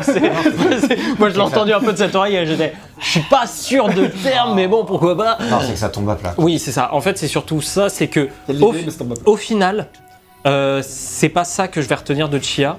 Alors que si il avait un petit peu plus développé, ne serait-ce que par une mission principale ou deux en plus, j'aurais peut-être retenu là-dessus. C'est pour ça que je le compare à Beyond Good and Evil, parce que je pense qu'il y a clairement moyen de faire un jeu aussi prenant émotionnellement et déchirant et marquant que Beyond Good and Evil, que- avec un peu plus de narration. Avec beaucoup plus de narration. Oui. Et il manque pas un peu de narration pour en arriver là, quoi. tu vois. Mais quand tu regardes les- ce qui se passe à la fin, de manière générale, il y a un, un côté où d'un coup c'est un peu plus driven. Et si c'était comme ça à peu près tout le temps, alors en te laissant un peu de marge pour t'explorer, etc., bah il aurait pu en fait. euh, Mais bon, c'est deux Mhm. jeux différents finalement. Mais par contre, il y a un Je truc. pas trop su sur quel pied danser. Entre... je je pense suis que d'accord. ne pas savoir trop sur quel pied danser, on, on- ça va vraiment être une thématique de ce test sur laquelle on reviendra. Enfin, moi, je trouve que ça correspond Même au vraiment niveau à... du ton, quoi. Tu vois, on Ah. parlait de trucs très violents et d'à côté, Il y a le des- chill. Bah, on va parler jeu, au tu peux niveau- avoir- Tu peux avoir un côté où il se passe un truc ultra dramatique et l'instant d'après, regarde, il fait beau et tout, va donc explorer là-bas et, et apprendre. à parler Mais, mais par contre, il y a un truc que je retirerai pas au jeu, c'est que sur certains trucs, il va vraiment au bout. C'est-à-dire qu'il fait pas en mode à la fin, et ben en fait, euh, tout va bien. Moi je trouve que t'en sais rien en fait. Ah, moi je trouve que Sur certains aspects, il y a oh en fait non, et d'autres euh, tu sais pas trop. Hmm, bah, D'autres tu sais que oui, enfin c'est. Ah, pour moi, euh, il est, pour moi, il est assez clair sur ce qui est euh, définitif ou non hein, sur sa fin. hein, donc, mais euh, moi, du coup, c'est vrai qu'à la fin, j'attendais cette espèce de un truc un peu redcon, tu vois, histoire de oh là là, au final, euh, tu sais, c'est à la Disney, tout le monde va bien au final. Et euh, sur certains aspects, euh, oui, et sur certains aspects, non. Donc euh, voilà, Chia. euh, Ouais. ah, sur, son, sur son histoire, ça reste un petit peu compliqué, malheureusement. On En fait, aurait, c'est dommage parce qu'il je y a- pense qu'on aurait aimé vraiment Pour moi, euh, adorer le ce Le jeu à ce problème c'est qu'il y avait vraiment du potentiel. Ah, mais il y a un vrai, vrai potentiel. D'ailleurs, en vrai, j'ai envie de dire, je sais pas ce qu'on veut dire, j'espère qu'ils feront une suite, quoi, tu vois. ou, euh, je sais pas, ou quelque chose dans la continuité, euh, bah, pas qu'avec ça, juste pour rester peut-être dans la thématique de nouvelle KD. enfin, Ah ça oui, ça c'est clair. Mais euh, il y a un univers qui a vraiment du potentiel, et c'est vrai que c'est dommage parce que. En plus, les contes, ça peut vraiment être chouette. Quoi. Et, Ouais, ouais, ouais. et c'est vrai que bah, on- bah, tous les trois, en plus, on s'est pas concertés. Hein, De mais, la euh, cocaïne. C'est exactement ce que j'ai récupéré. c'est de l'argile mais. Par la coutume. tu t'es trompé de pays par la coutume. Donc, euh, donc voilà, je pense qu'on va faire un Mais, bon tour, mais euh. du coup, tu sais bien, puisque tu t'embrayes sur l'univers, Bah et ouais. l'univers, qu'est-ce que c'est dans le jeu ben, C'est l'univers de la Nouvelle-Calédonie. Donc il y a, y cet aspect-là, je vais pas vous mentir, c'est clairement l'aspect qui m'a séduit, mais Je tellement. pense que c'est l'aspect qui nous a tous le plus séduit, et en vrai, c'est aussi. euh, c'est pour ça qu'on y allait aussi. Ah, c'est Oui, oui, C'est pour clairement. ça qu'on y allait. hein. Et euh, du coup, bah, je vous propose de faire un, un petit topo déjà vite fait sur la Nouvelle-Calédonie. Donc, je vais Allez, expliquer un peu la situation euh, politique et géographique.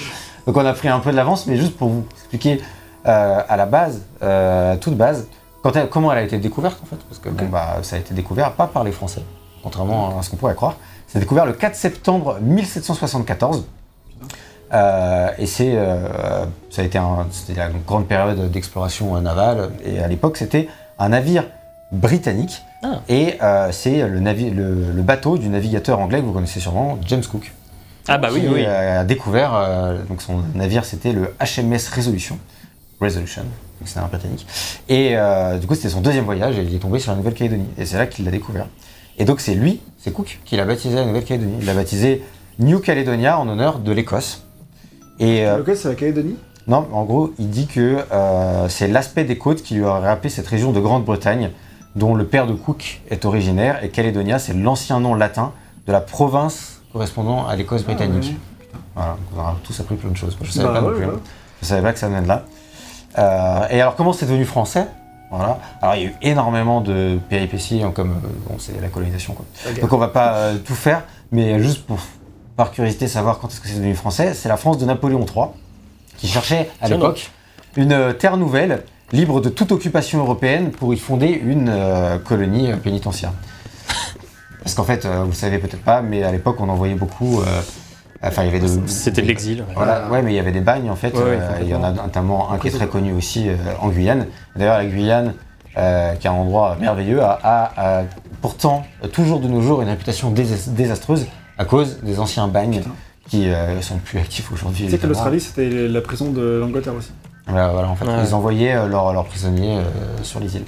Et euh, par exemple, euh, alors je connais pas les bagnes en, en Nouvelle-Calédonie, mais en Guyane, euh, c'était euh, des- sur des îles aussi au large de la Guyane. Et euh, avec, euh, pour empêcher les prisonniers de s'évader, et, euh, l'abattoir de l'île rejetait continuellement le sang et les tripes et les déchets dans l'eau, et donc il y avait constamment une barrière de requins naturelle autour de l'île pour empêcher les, pour empêcher les, euh, les détenus euh, de s'évader. C'est un truc de ouf. Voilà. C'est Et, c'est- euh, c'est- ouais, C'est ingénieux, hein.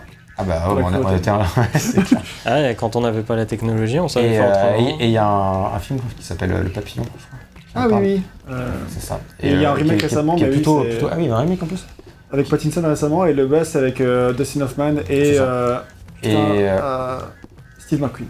exactement. Et qui est un très chouette film si vous souhaitez un peu découvrir la Guyane et son univers pénitentiaire de l'époque, qui n'est plus actif. On le rappelle. Bref, c'était une parenthèse sur la Guyane. Euh, et pour revenir à la Nouvelle-Calédonie, du coup, la France a souhaité aussi renforcer euh, sa présence dans le Pacifique, qui était à l'époque faible, surtout face aux Néerlandais et surtout aux Britanniques. Euh, alors que ces derniers, les Britanniques, justement, ils envisageaient d'annexer la Nouvelle-Calédonie. Euh, et donc, On en va fait, pas les laisser faire, quoi. voilà, c'est ça. Donc on les a pas laissé faire et la Nouvelle-Calédonie, elle est finalement proclamée colonie française euh, à Balade le 24 septembre 1853 par le comte amiral Février des Pointes. Bon, Ok. pas, il est peut-être connu, mais- Donc voilà, donc depuis 1853, ça a été déclaré colonie française. Et après, à partir de là, il y a, comme je l'ai dit, plein de péripéties, des tentatives de reprendre l'indépendance, etc. euh, Jusqu'à aujourd'hui où c'est euh, un territoire d'outre-mer. Ok. Voilà, un petit peu. Plus sur- que jamais, la question est politique. Ah bah, Euh, bah, elle est- oui, elle est très politique euh, sur place, en vrai. ah oui, oui. au-delà de sur place, on s'en fout un peu, tu vois. Enfin, à part, Ah, à part justement, comme je dis, la Chine qui, est, qui a un gros œil sur les mines de nickel en Nouvelle-Calédonie. C'est ça, c'est que nous, dans le, dans le territoire euh, français euh, On en a national. entendu parler. hein. Le, dernier, oui. le, le dernier référendum, je crois qu'il a été l'année dernière, hein, ou l'année d'avant au maximum. hein. Oui, mais je crois, tu vois, c'est ça. coup, moi, si tu moi, lis les journaux, parce que ça m'intéressait vachement. Mais si tu lis les journaux, euh, t'as deux trois articles, mais sinon oui, ça, va pas les. C'est ça. Euh, donc euh, voilà, merci euh, VGN pour Je ce euh, point culture. Euh, mais voilà, sur la fin. Et du coup c'est bien d'avoir euh, tout ce contexte. Euh, cela dit, ben, au-delà de ça, en ne connaissant rien de tout ça, on est quand même ultra séduit par l'univers de la Calédonie. Parce que du coup, c'est une île du Pacifique, hein, comme on l'a dit, donc C'est plutôt sympa le, le genre d'endroit pour vivre. Moi, je suis jamais allé de ce côté-là, euh, du coup. Et, euh, et ouais, les personnages qu'on rencontre, l'ambiance globale, les musiques, l'eau turquoise, tous ces éléments, en fait, m'ont vendu la Calédonie euh, d'une bien meilleure manière que toutes les vidéos de présentation qu'on peut voir en agence de voyage. Vraiment, mais vraiment, genre. Parce que là, euh, tu l'as vécu un petit peu en fait. bah ouais, c'est ça. Et, euh, et j'ai vécu vraiment un truc local et pas ce qu'on va te vendre euh, Ouais, dans les agences. de voyage, tu vas pas aller forcément faire la coutume et ce genre de choses. hein. Ouais, ou même, euh, tu sais, ils te, ils te vendent ça, mais comme un, comme un produit, quoi. Oui, bah, Alors que là, c'est pas vécu comme un, c'est pas vendu comme un produit, c'est plus, du point de vue local. Quoi. voilà, c'est- du point de vue coutume, Ouais. vraiment, euh, et pas euh, voyage touristique. euh. Donc voilà, Phil. comme, comme souvent dans ces endroits-là, t'as le côté touristique de quand tu vas. Bon, après, Nouvelle-Calédonie, c'est pas le truc le plus touristique. hein. Mais t'as quand même une petite partie touristique, on va dire. Et, et derrière, si tu veux vraiment vivre l'expérience, entre guillemets, bah t'as la. Justement, c'est si tu vas plus, plus en avant, si tu Ouais. sors un peu des sentiers battus, c'est ce que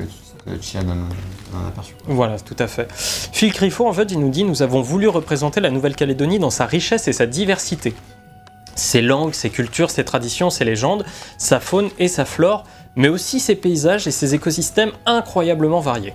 En se lançant dans ce projet, nous savions déjà que nous alli- nous n'allions pas recréer finalement la Nouvelle-Calédonie, pour des raisons techniques bien sûr, mais également parce que notre démarche était d'aller chercher l'essence du pays et de la distiller dans un environnement de jeu plus condensé et accessible. Ce qui est malin. hein. Oui, ouais, tout à fait. Heureusement qu'ils ont fait ça. Des lieux emblématiques de l'île étaient évidents, comme la poule de Yengen ou euh, la roche percée. Donc la poule de Yengen, on l'a dans le jeu, c'est l'île qui est un petit peu euh, avec euh, un rocher comme ça. Ah, départ, du coup. Non, non, non, euh, qui est euh, adjacent à cette grande Ah, île-là, d'accord. qui est un petit peu, un petit peu plus au nord. Euh, est un énorme rocher au milieu de cette île. Et c'est vraiment une île qui ne vit que pour ce rocher-là. Et, et ça s'appelle la, la poule de Yengen.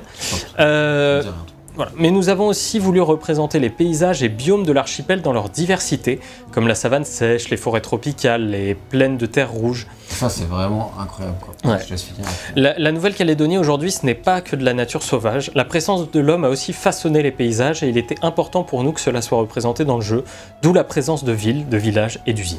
Ouais. Donc voilà, Et je te- effecti- Effectivement, et moi ça m'a vraiment très très impressionné la manière dont ils ont réussi à reproduire euh, de manière générale les paysages, mais pas que les paysages. Genre c'est, ah, tu peux pas t'appuyer, tu peux appuyer sur ça, t'as pas l'accès. Non, ouais. non, je suis en. Non, bon, dommage. C'est euh, et en fait euh, dans le jeu, t'as vraiment, enfin, moi je me rappelais pas tout parce que c'était il y a longtemps, mais il y a des, sur- des souvenirs qui ont ressurgi avec la faune et la flore en fait, euh, parce qu'à la Nouvelle-Calédonie, du coup, c'est un, un endroit qui est très riche. Et t'as pas mal d'espèces qui sont endémiques. Donc euh, endémique, ça veut dire qui euh, pour des plantes qui ne poussent qu'ici, ou alors pour des animaux qui ne vivent qu'ici, donc qui ne vivent qu'en Nouvelle-Calédonie et que tu ne retrouveras pas, jamais nulle Ailleurs. part ailleurs dans le monde.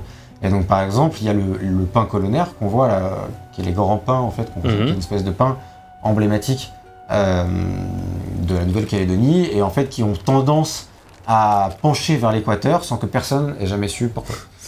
Et, euh, et ça, c'est quelque chose quand tu appuies sur, euh, sur Start, tu peux aller voir après, que tu vas dans, dans, dans le bestiaire, entre guillemets, je sais pas comment ils appellent ça, euh, tu, tu peux voir euh, toutes les espèces de plantes et toutes les espèces euh, Animales. animales qui- qu'il y a avec un petit point d'explication comme ça.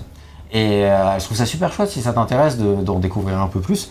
Et euh, par exemple, il y a le, le cagou aussi, qui est un oiseau emblématique et endémique de. Donc là, je pense qu'on va pas, on n'aura on n'aura pas le cagou parce qu'on ne l'a pas vu, mais c'est un petit oiseau qui est très rare et que moi j'ai eu la chance de pouvoir voir et que je me rappelle avoir cherché et tout pour essayer de le, de le voir.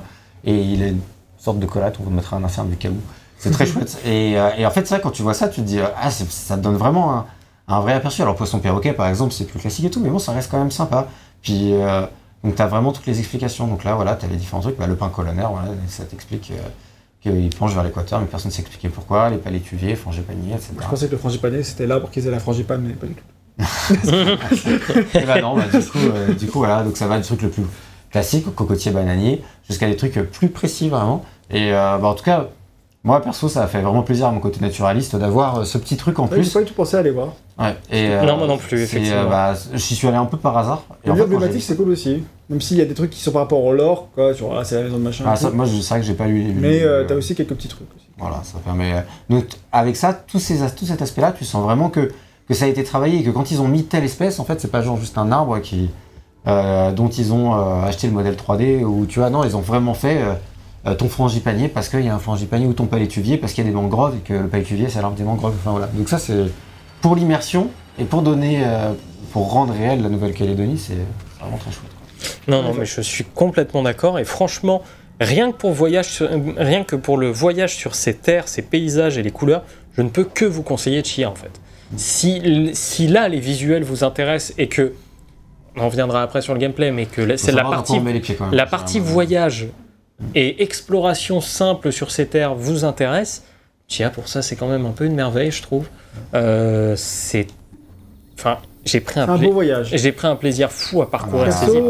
Euh, sans embrayer sur la suite, ce qui m'a le plus plu dans le jeu, c'est vraiment ce côté où, où je, je rentre du boulot le soir Et je, lances, ouais. je me détends euh, sur Chia. Alors je fais des activités très simples, très posées, parfois juste me balader et ça va pas forcément servir à grand chose, mais euh, tu vois, je vais, je, je vais prendre un bon moment à, à me sentir là-bas, etc. Où tu, tu vis ce décor, tu, tu l'apprivoises, etc. Et euh, je passe un bon moment chill devant, devant Chia. Alors, heureusement qu'il n'est pas plus long que- qu'il ne l'est. Alors, Moi, j'ai pas mis euh, 8-9 heures. Moi, j'ai mis un peu plus. J'ai dû mettre 14-15.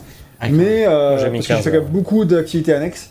Voilà, mais, mais quand même, tu vois, j'ai pris du bon moment après, juste à, vivre cet endroit tout. Donc, c'est quand même euh, clairement le point fort du jeu. Je suis d'accord. Et je trouve euh, voilà, que le, jeu ne se contente pas non plus de montrer l'aspect festif et communautaire. Il montre. euh, pardon. Ouais, non, c'est ça. Il, montre que les gens sont extrêmement soudés, en fait. Les communautés sont extrêmement soudées. Tout le monde euh, parle. Tu sens qu'il y a. À un certain degré, tu sens qu'il y a de la vie dans les villages, que euh, voilà, les, les huttes que tu peux, euh, dans lesquelles tu peux aller aussi, c'est c'est travaillé. Ouais, bah, C'est travaillé.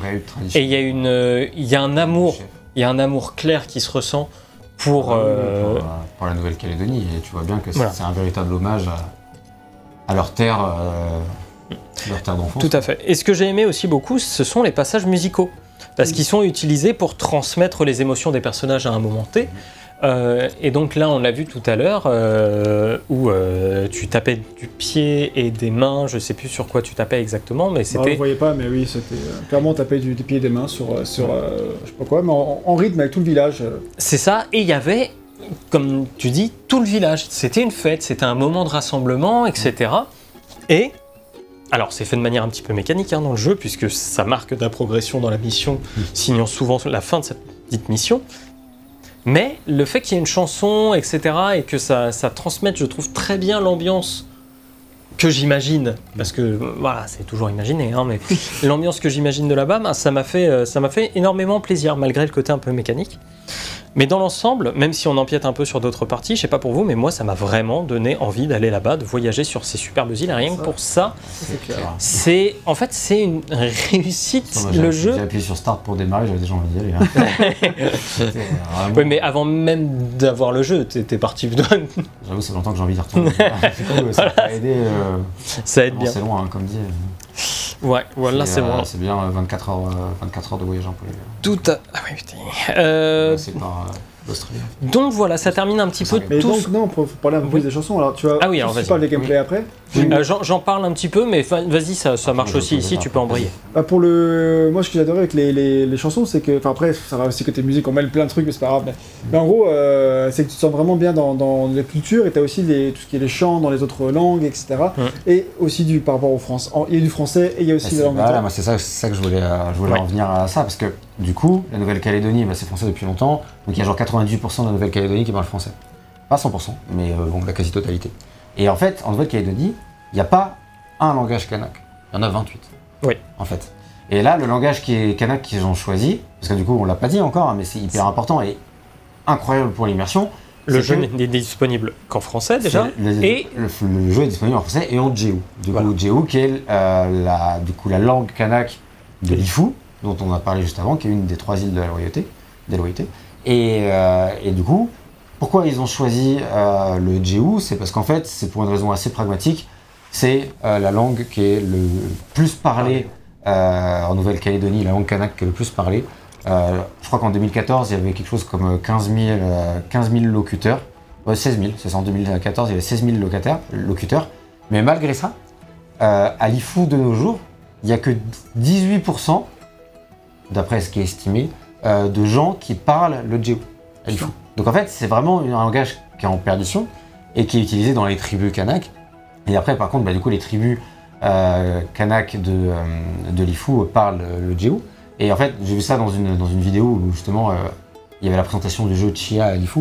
Et c'était hyper émouvant pour les, les gens sur place. Ça, j'en reviendrai plus tard. même les élèves sur place et tout qui, qui découvraient euh, leur culture dans un jeu vidéo parce qu'en plus le, Franchement. bah, le jeu vidéo c'est la jeunesse enfin c'est enfin, c'est la jeunesse il n'y a, pas que les jeunes qui jouent aux jeux vidéo mais ce que je veux dire c'est quand même une activité Oui. très portée sur la jeunesse etc donc avoir euh, leur culture dans un jeu comme ça c'est vraiment important ça permet de voilà il disait peut-être que ça donnera plus envie à, de, envie Ne serait-ce que pour la représentativité en fait. Ouais, c'est ça. Et euh, ce qui est intéressant, c'est que du coup, sur ces 28 langues euh, kanak, il y en a 4 qui disposent d'un enseignement quand même optionnel au bac. Donc tu peux, mais bon, en Nouvelle-Calédonie, hein, je pense que pas ailleurs à mon avis. Je pense pas que tu puisses faire option de Géo euh, euh, dans le 78 ou dans le 77.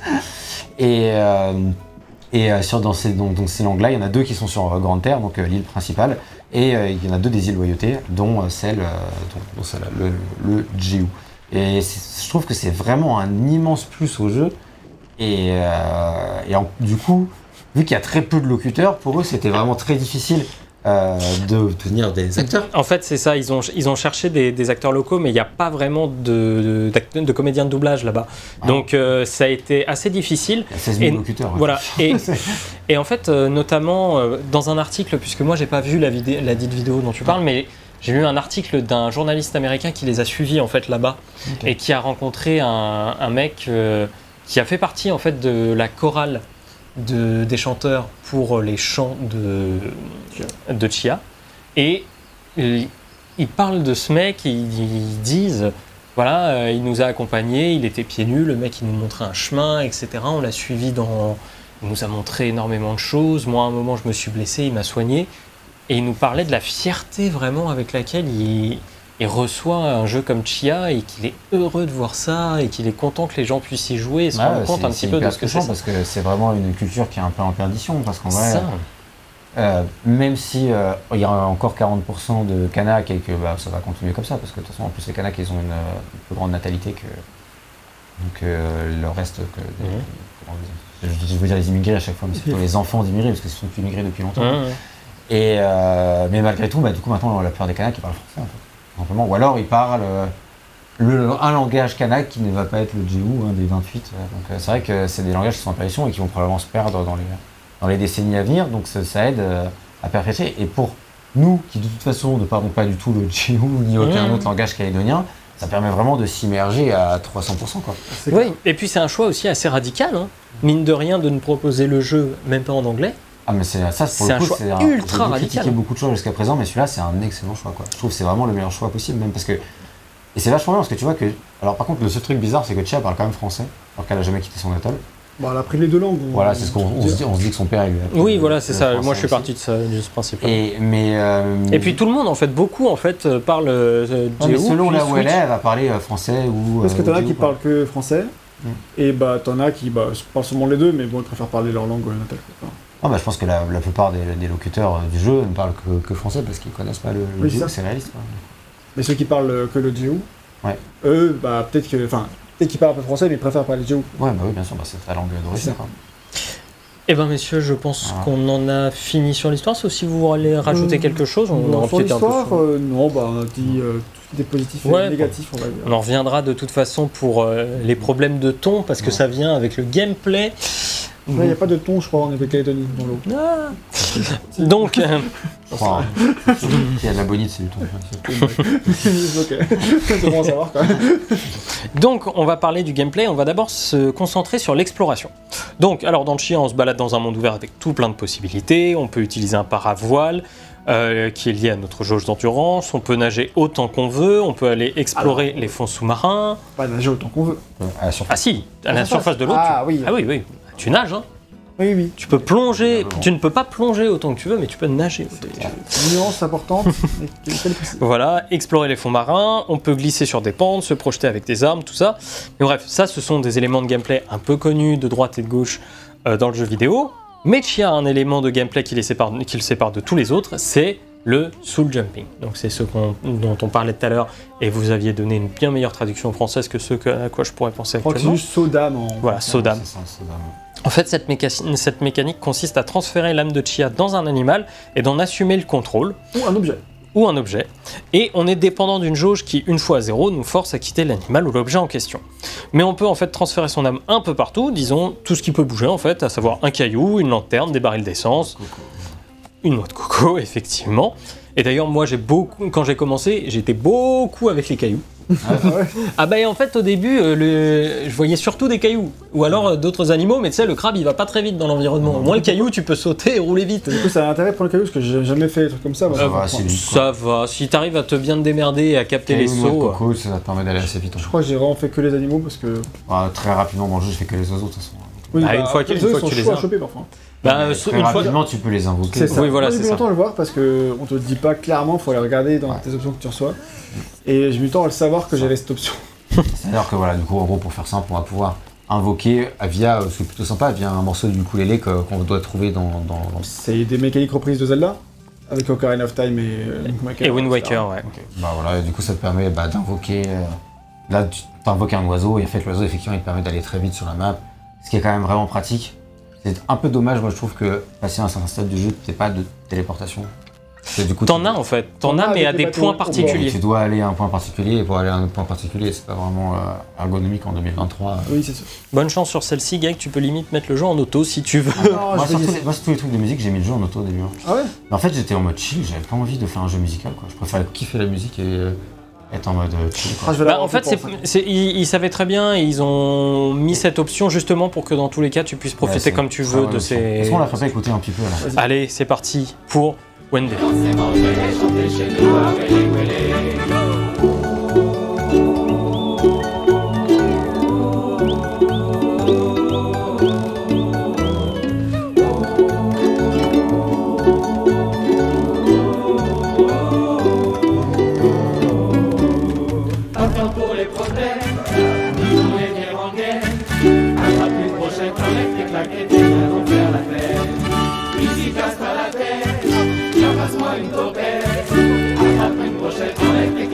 faire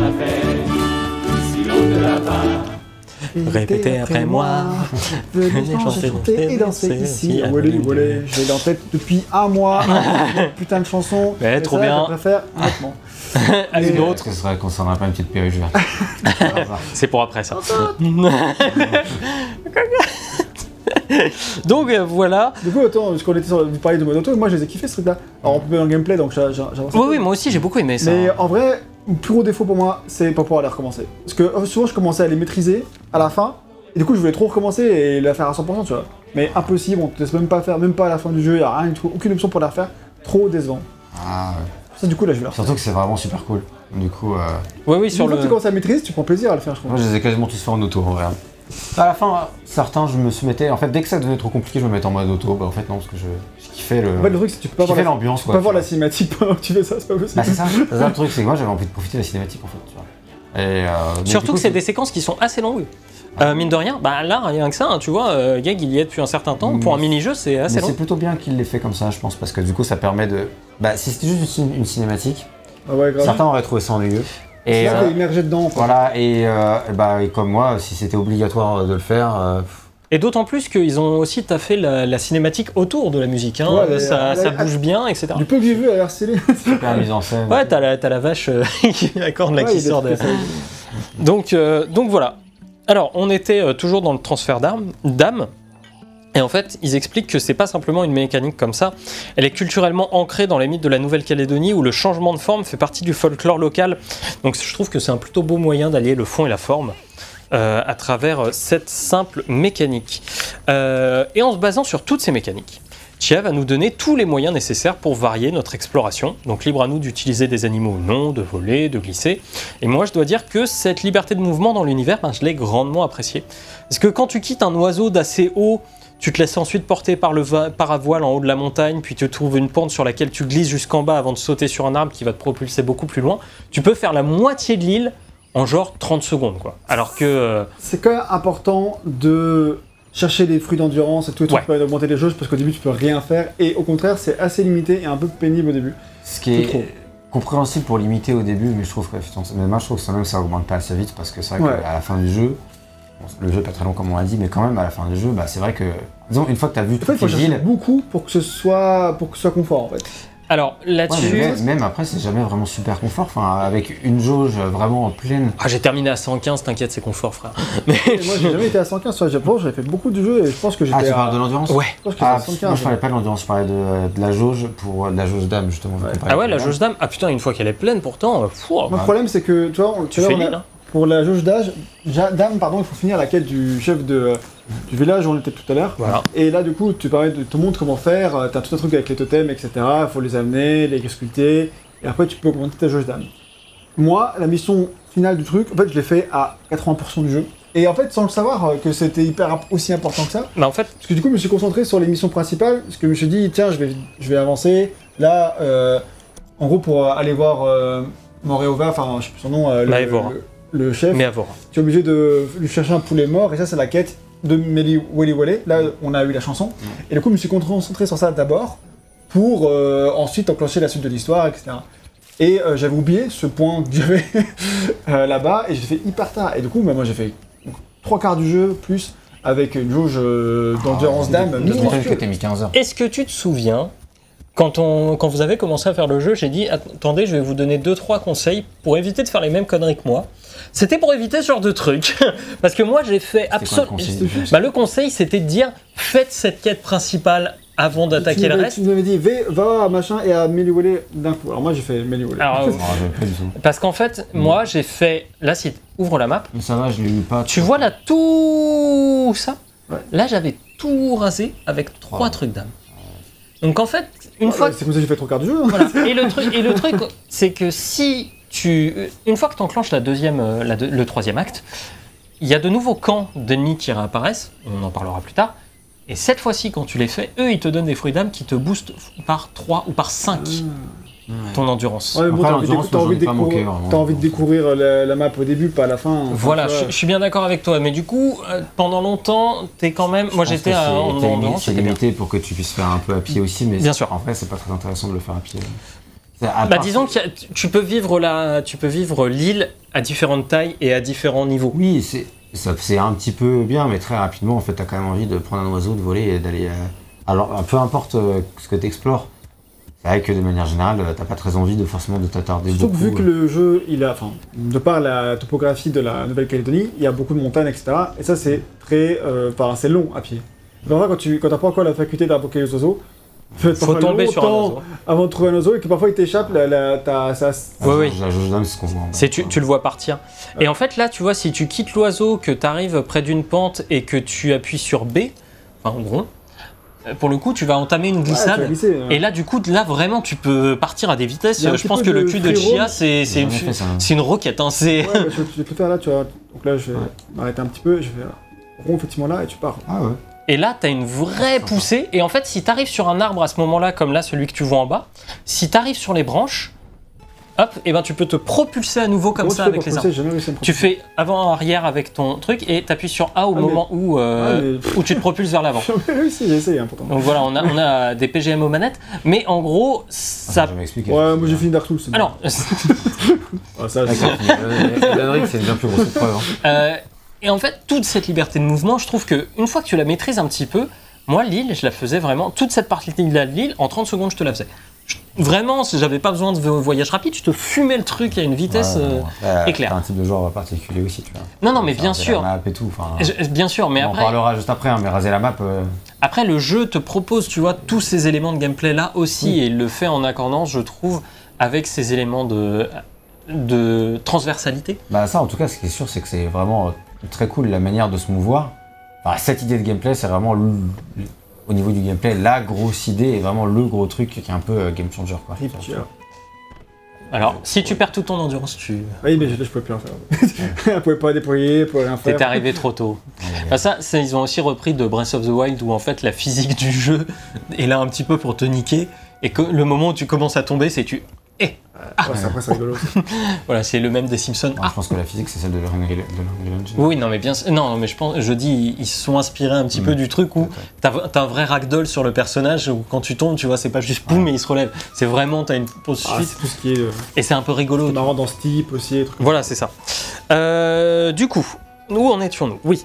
Euh, et plus- en fait, moi, je disais que plus j'avançais dans ma compréhension des mécaniques, plus je m'amusais lors de mes promenades sur les îles. Euh, et aussi, plus tu as de, hum, comment dire, de pouvoir pour invoquer les animaux, plus c'est facile aussi de, de se mouvoir. Parce qu'on a ça, les mélodies d'âme? Donc, les mélodies d'âme, ce aussi con que ça puisse paraître là, ce qu'on a pour l'instant, c'est euh, l'heure. Tu peux euh, changer l'heure. Tu pourras après changer le temps. Tu pourras ensuite changer euh, plein de choses. Tu pourras invoquer Souvent, des je animaux. mettais le midi parce que euh, C'est plus simple. la nuit, euh, je la trouve moins belle. Alors, la nuit, là où elle est très pratique, c'est pour ramasser des objets. Parce que ça luit dans le noir. Ça brille, donc c'est beaucoup plus facile. Euh, voilà. Mais en tout cas, là, toutes ces mécaniques, ce dont je parlais, je tiens à dire que ça suffit quand même pas à faire un bon jeu en soi. J'apprécie juste énormément l'effort qui a été fourni par l'équipe pour me permettre une telle fluidité dans les mouvements quand on est sur la terre ferme. Et, euh, et tu vois, là, c'est rien que de faire ça, tu vas tellement plus vite. Et quand je suis tu mets éclaté moi avec les courses. Ouais, moi aussi, euh, quand tu commences à t'amuser un petit peu avec les trucs, euh, je sais pas, moi je trouve que ça, ça marche très très bien dans la tra- transversalité. Des courses euh, comme ça, du coup, le problème c'est que quand tu gagnes ton trophée, ton trophée il part dans l'inventaire. Il sert à rien en fait. à part ça. C'est- Ou, euh, si ton inventaire est plein, euh, il le- il l'enlève de ton inventaire. C'est le truc le plus bizarre du jeu. Enfin, pourtant, il y en a des trucs bizarres, mais ça, le fait de que, que tu gagnes ton trophée, tu le mettes dans l'inventaire. Bah, euh, Bah t'en as besoin d'un pour me Si, si, donc... euh, Euh, si, si, il y a des endroits où euh, ça peut servir. J'avais vu, mais. Bon, c'est pas très intéressant de toute façon. de toute façon. Donc euh, voilà, et je trouve que ce- il y a un vrai sentiment de liberté dans les mouvements, et j'ai au- aussi retrouvé la sensation grisante de parcourir un monde à mon rythme, comme dans Breath of the Wild. Je sentais le vent dans mes cheveux quand je volais assez haut dans le ciel et que j'utilisais le paravoile. Et liberté aussi dans le sens où on peut grapper absolument n'importe où, à n'importe quel moment. Voilà, liberté vent dans les cheveux aussi durant les voyages en bateau, avec la musique qui nous porte complètement sur ces moments-là. Cet océan d'un bleu profond et presque immaculé, une vraie belle promenade. Le Quoi. gameplay du bateau qui est plutôt cool aussi.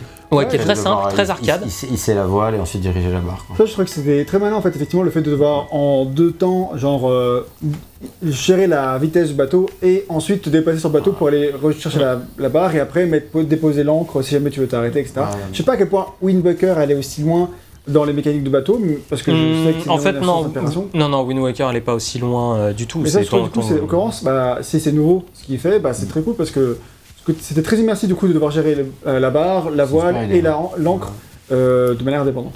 Voilà, même si euh, souvent moi j'abandonnais mon bateau en mode c'est mon arrêt. Moi aussi, en vrai, l'encre, je l'ai pas beaucoup jeté. hein. Alors je l'ai beaucoup jeté, mais des fois j'étais en mode bah en fait c'est là que je m'arrête donc. bah, même quand t'es au milieu de la mer, si tu pour une raison évidente de gameplay, si tu sautes dans l'eau, euh, le bateau il s'arrête. Oui, oui, heureusement, pas putain. tracer. euh, Pour l'immersion que je la mettais, moi. Oui, voilà, c'est ça. Et pour moi il y a I une autre. Il il y, a- il y a un autre truc dans l'aspect euh, liberté euh, que j'aime beaucoup, c'est le fait qu'on ne sait jamais trop précisément où on est sur la carte, sauf à des points précis. Parce que là, tu peux demander en fait à Chia où suis-je? Vas-y, appuie sur euh, le stick et elle va dire euh, je pense qu'on est à peu près par là. Donc c'est quand même très très large comme zone et c'est pas où on est. Par contre, si tu veux un signe de un panneau de signalisation, enfin qui indique euh, les c'est le dernier endroit où bah, Voilà. c'est localisé. c'est ça. Et quand tu vas sur un, sur un panneau qui te dit euh, la prochaine ville est là, quand, souvent aux intersections, là elle va dire ah ben c'est ici que je suis. Et là elle va clairement te le dire.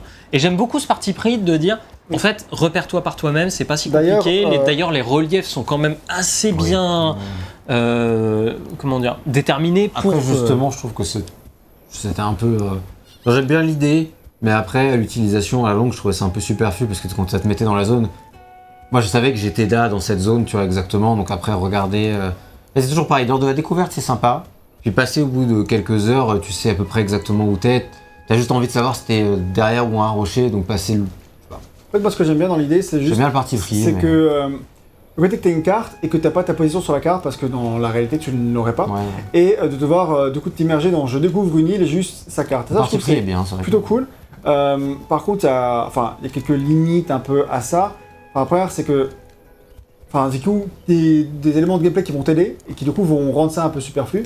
Qui est que, bah, après, par confort, tu vas gagner une boussole. La boussole, faut que tu l'actives avec deux touches de R2, ce qui- enfin R3, ce qui est un peu pénible parce tend la J'avais jamais la boussole. moi, et coup, bah, alors ça, ça change tout parce que du coup, euh, tu vois, je me mets à mon- un point où je Ouais, veux ouais. aller. Genre, par exemple, je vais chercher ce, ce- ce truc-là. ah oui, Et ça après, annule un peu le truc carte, effectivement. Hop, tu vois où est-ce qu'il faut aller. Mais ça encore, à la rigueur, j'aime bien parce que tu sais comme, je sais comme pas où je suis. Je sais juste que je vais par là. Hmm. Et euh, ce qui est d'un côté Heureusement qu'il y a ça fonctionnel parce je que Je- J'ai fait tout le jeu et donc toute la collectionnite absolument sans ça, mais je joue à Breath of the Wild en mode pro, c'est-à-dire sans la carte, sans tous ces trucs. Non, mais en fait, parce Ah, que le PGM à côté de nous. c'est pas c'est pas ça, c'est en- je, je l'ai pas lancé. C'est c'est l'immersion en fait. Là, je parle vrai, c'est vraiment d'un- point de vue on immersion où quand Chia me dit je suis à peu près là sur la carte, tu vois, et je fais ok, bah je vais monter en haut de la montagne et ok, je suis là, donc je sais parfaitement et trucs et machin, je vais, me- je vais me débrouiller à partir de ça. J'aime bien les idées. Après, parfois, c'est vrai que t'as quand même envie de savoir où tu dois aller, quoi. Donc, c'est quand même pratique d'avoir au moins la, la, la, la boussole qui fait office de minimap. Euh, par contre, tu peux vraiment avoir la minimap qui est pas mini du tout. Là, Ça. putain, c'est Euh, chaud. c'est pas très lisible, mais euh, ça reste sympa d'avoir euh, d'avoir ça. Oui. Mais par contre, ce qui est chiant par contre, c'est que quand tu j'aime bien jouer avec la boussole, bah, dès que tu vas dans un menu, que tu reviens, enfin, ou t'es cinématique, je sais pas à quel moment, mais souvent tu l'enlèves, il faut la remettre Mhm. manuellement, tout, c'est un peu, c'est un peu pénible, mais c'est pas grand chose. Mais ouais, donc t'as as ça qui, qui joue un peu contre toi, enfin contre le, le design de base euh, et son jusqu'au boutisme, mais c'est toujours cool. De, La proposition derrière est pas oui, parce inintéressante. que, c'est quand même pas ta position. Il y a juste un élément qui fait. euh, qui est un contre-exemple, c'est que tu sais toujours la position de ton bateau. Ton bateau, alors du moment, il faut juste savoir où il est. hein. En l'occurrence, je sais pas où je l'ai laissé la dernière fois. En fait, si t'es en bateau dans la mer, tu te vois en direct avancer Ouais. dans la mer. Euh, là, Ça, ça, heureusement, parce qu'il y a des moments. C'est bien rassurant de savoir où t'es quand même sur le bateau, parce que l'océan est tellement grand que je comprends qu'ils aient fait une petite en entorse fait, c'est plus pour le retrouver, tu sais quoi. grand que ça, mais. Si jamais tu, tu veux pas le rechercher à un port, parce que tous les ports, tu peux réinvoquer ton bateau. euh, si tu veux juste savoir où il est, c'est quand même pratique de qu'il ait une position sur la carte. Ah, il est là. bateau, ouais. Mais de- des fois, t'as 2-3 Ouais, minutes pour en le- transport de le- bateau quand même. hein. Ouais, pour le retrouver, c'est impossible. Justement, c'est dommage que tu puisses pas le retrouver facilement en une touche. tu Ouais, en une touche. Parce que sinon, euh, vu que. On en parlera après, mais il y a 14 milliards de trucs à récupérer euh, sur la carte. Bah, on y arrive juste après. Si t'as pas euh, tout récupéré, euh, vas-y pour retrouver ton bateau. Moi j'ai abandonné, hein, j'allais au port le plus proche et je l'invoquais. Hein, Voilà. pas possible. Parce que tout ça, c'est bien beau, mais l'exploration, techniquement, elle sert à quoi dans le jeu? Elle sert à récupérer des collectibles. Des tonnes et des tonnes Ah, de déjà, collectibles. déjà, elle sert au, au plaisir qu'on peut en tirer. oui, oui, bien sûr. Mais c'est vrai que. Là, je parle d'un point de vue Ouais, gameplay. bien sûr. Mais le, le- la map en fait de Chia est- peut paraître grande, mais finalement elle est pas si grande que ça. Non, mais elle est, elle est dense. Ce qui est, ce qui est très bien en soi, hein, parce que moi je demande pas des maps euh, hyper grandes, mais voilà, il y, a une densi- il y a une certaine densité. Et par contre, effectivement, au sein de cette carte, il y a un truc à récupérer par euh, tous les 10 mètres, tous les 10 mètres quoi. C'est euh, hallucinant, ils ont. T'as l'impression qu'ils ont pas du tout. Il y va. Donc ça, c'est le rocher dont je vous parlais. Ah oui, C'est euh, la poule Oui, de oui. euh, Ah oui, Yengen. Effectivement. Et, euh, et du coup, le- en fait, t'as l'impression qu'ils ont eu peur du vide. Et comme, euh, comme euh, les, les. Assassin's Creed à l'époque, quoi, tu vois, je sais pas si c'est encore le cas aujourd'hui. Elden Ring. Puisqu'on l'a cité. Comme elle comme elle Et euh, mais je- c'est pire qu'elle rien quand même. Et il y a, là, il y a vraiment des trucs euh, tout le temps partout. Tu, tu- et en fait, ce que tu ramasses, et bah, Il n'y a pas que des trucs à ramasser en plus, il y a des camps d'ennemis à buter. ouais, mais sans même Ça, parler on des y, ça, camps, on y reviendra. Déjà, après, juste les, les trucs à ramasser, bah, c'est pas très intéressant. Alors, ramasser, cueillir des perles et tout, ça, bon, ok, il y en a quelques-unes, il n'y en a pas tant que ça en plus dans le jeu. Donc, ok. Mais par contre, les trucs tressés là, ou les fruits euh, d'endurance qu'il y a à ramasser partout, c'est. euh, Écoute, là-dessus, laisse parler un professionnel qui les a tous ramassés. C'est En fait, le problème, c'est que. ou un malade. Ouais, j'ai pas dit le contraire. Euh, le problème en fait là-dessus, c'est que le jeu s'aborde un petit peu sa propre exploration dans le sens où il te fait arrêter un petit peu tout le temps si jamais tu veux le 100%. Et le, le truc, c'est que moi au début, j'étais vachement porté sur l'exploration et après, c'est le problème de. Bon, j'ai commencé, je vais terminer. et du coup, en fait, tu fais 10 mètres, tu t'arrêtes, tu récupères un truc tressé. Puis après, tu, tu fais une glissade de 5 mètres, Putain. tu récupères un fruit d'endurance. Tu fais 10 mètres, tu plonges sous la flotte, tu récupères 3 perles qui sont dans les 5 mètres. Puis tu reviens sur la terre et tu. Et c'est très mécanique. Et Ça en devient. Et est- extrêmement Ce qui est dommage, c'est qu'ils mettent pas ça à des points d'intérêt, tu vois. Ils auraient dû juste en laisser quelques-uns, même quitte à ce qu'un fruit d'endurance, ça te donne 10 d'endurance, tu vois. Et à les mettre à des points, parce qu'en fait, ils sont très faciles à truc, comme tu as dit, de nuit, ils Il brillent. Et tu mets ça à des points impossible à d'intérêt, à des endroits qui sont sympas à aller visiter. Que quand tu te- t'embêtes à aller euh, visiter un marais ou une mangrove euh, qui, n'est jamais utilisé à aucun autre moment dans le jeu, parce que vu que le jeu est assez court, en fait, il y a plein d'environnements qui l'utilisent pas. hein. Mmh. Ou même, il y a sur l'autre île qu'on n'a pas encore vu, qu'on verra sûrement après, euh, il y a des endroits, je sais pas, il va y avoir un navire échoué, un phare, ce genre de truc. Et bah, c'est, on aurait dû cantonner les collectibles à ce genre d'endroit. À vraiment à des endroits qui soient notables, qui te donnent envie d'explorer, qui te disent, ah oui, bah ça, ça a l'air sympa. euh, je vais aller voir, je vais kiffer mon exploration, et en plus, euh, je vais être récompensé par un collectif quelconque. Ouais. Et le fait qu'il y ait euh, 350, euh, je sais pas, il y a combien de trucs tressés. Des trucs beaucoup. tressés, il y en a 195. 195. Truc Ah, ou, un- qu'en fait, il y ou avait- 192, un Le truc comme problème ça. des trucs tressés, c'est qu'il n'y a aucun intérêt de gameplay En plus. derrière. Bah, une Il fois que tu as fait la. Ça sert à rien dans, concrètement. Alors en fait, ce à quoi ça, va- ça Encore, va les servir, courses, ça sert à rien, mais au moins euh, tu fais une course. quoi. je vais, je, vais, je vais enfiler un petit peu là-dessus, c'est que euh, là-dessus, ça t'aide à choper des collectibles qui permettent d'habiller Chia. Oui, ça. Voilà, ça lui permet, de, ça permet de, de lui donner un tout, ce que, style. tout ce que tu chopes à part Ah, les figurines tracing, ça sert à. Ouais, ça. Ouais, oui. Ça donne En fait, euh, si tu vas dans les dans villages, les ports. si tu vas dans les villages, euh, etc., tu peux, as des trucs qui sont euh, enfermés dans des cadeaux. Et Oui, il faut euh, donner des perles et des figurines tressées pour. Ça, euh, ça donne là-bas. Oui, c'est du, c'est du skin en fait. Voilà. Donc, en soi, c'est plutôt pourquoi pas avoir du skin, mais le problème c'est qu'il n'y a que ça à part les fruits d'endurance. Et comme dit, le fait que les fruits d'endurance donnent un par un, bah ça enlève vraiment de leur valeur quoi. Ça je- rien. Moi, il y a des fois, j'ai les même, je fais bah non, flemme, de toute façon, euh, j'ai pas besoin. Donc, Et je euh, pense là-dessus qu'ils auraient dû, au lieu de faire en sorte que les défis te donnent des trophées, faire en sorte que les défis te donnent des fruits d'endurance. exemple, Ne hein. serait-ce Oui, que pour ça, parce ça, que ouais. ça aurait réduit leur nombre Ah, et ça. ça aurait aussi incité à un petit peu euh, tryhard entre guillemets ces défis. Ou qui te donnent euh, directement des skins sympas, tu vois, genre des trucs. Enfin, mais effectivement, qui est pas toute la mécanique autour des collectibles, elle est vraiment, euh, elle est vraiment bancale et, et bancale. Et c'est dommage parce qu'effectivement, si t'es névrosé comme Yann, tu vas vouloir raser la map à 100%.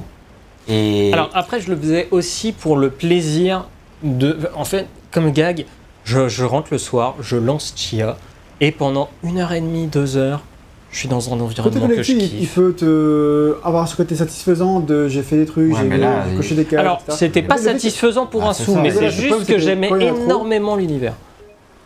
Ouais, mais du coup, justement, c'est un peu ça le, truc, c'est qu'au final, quand tu regardes l'univers, ça, je pense que le truc, il, m'a été vraiment mieux en termes de collectibles, et c'est dommage euh, d'en revenir un peu au, monde ouvert d'il y a vraiment longtemps, parce que ça a quand même évolué. Maintenant, c'est quand même mieux fait les collectibles dans les mondes ouverts, généralement. Le truc, c'est que pour moi, à ce niveau-là, il rate un peu ce que Breath of the Wild comprend euh, des collectibles dans le monde ouvert, c'est-à-dire tu n'as qu'un seul type de collectible dans Breath of the Wild, en tout cas, Breath of the Wild pur, pas Tears of the Kingdom.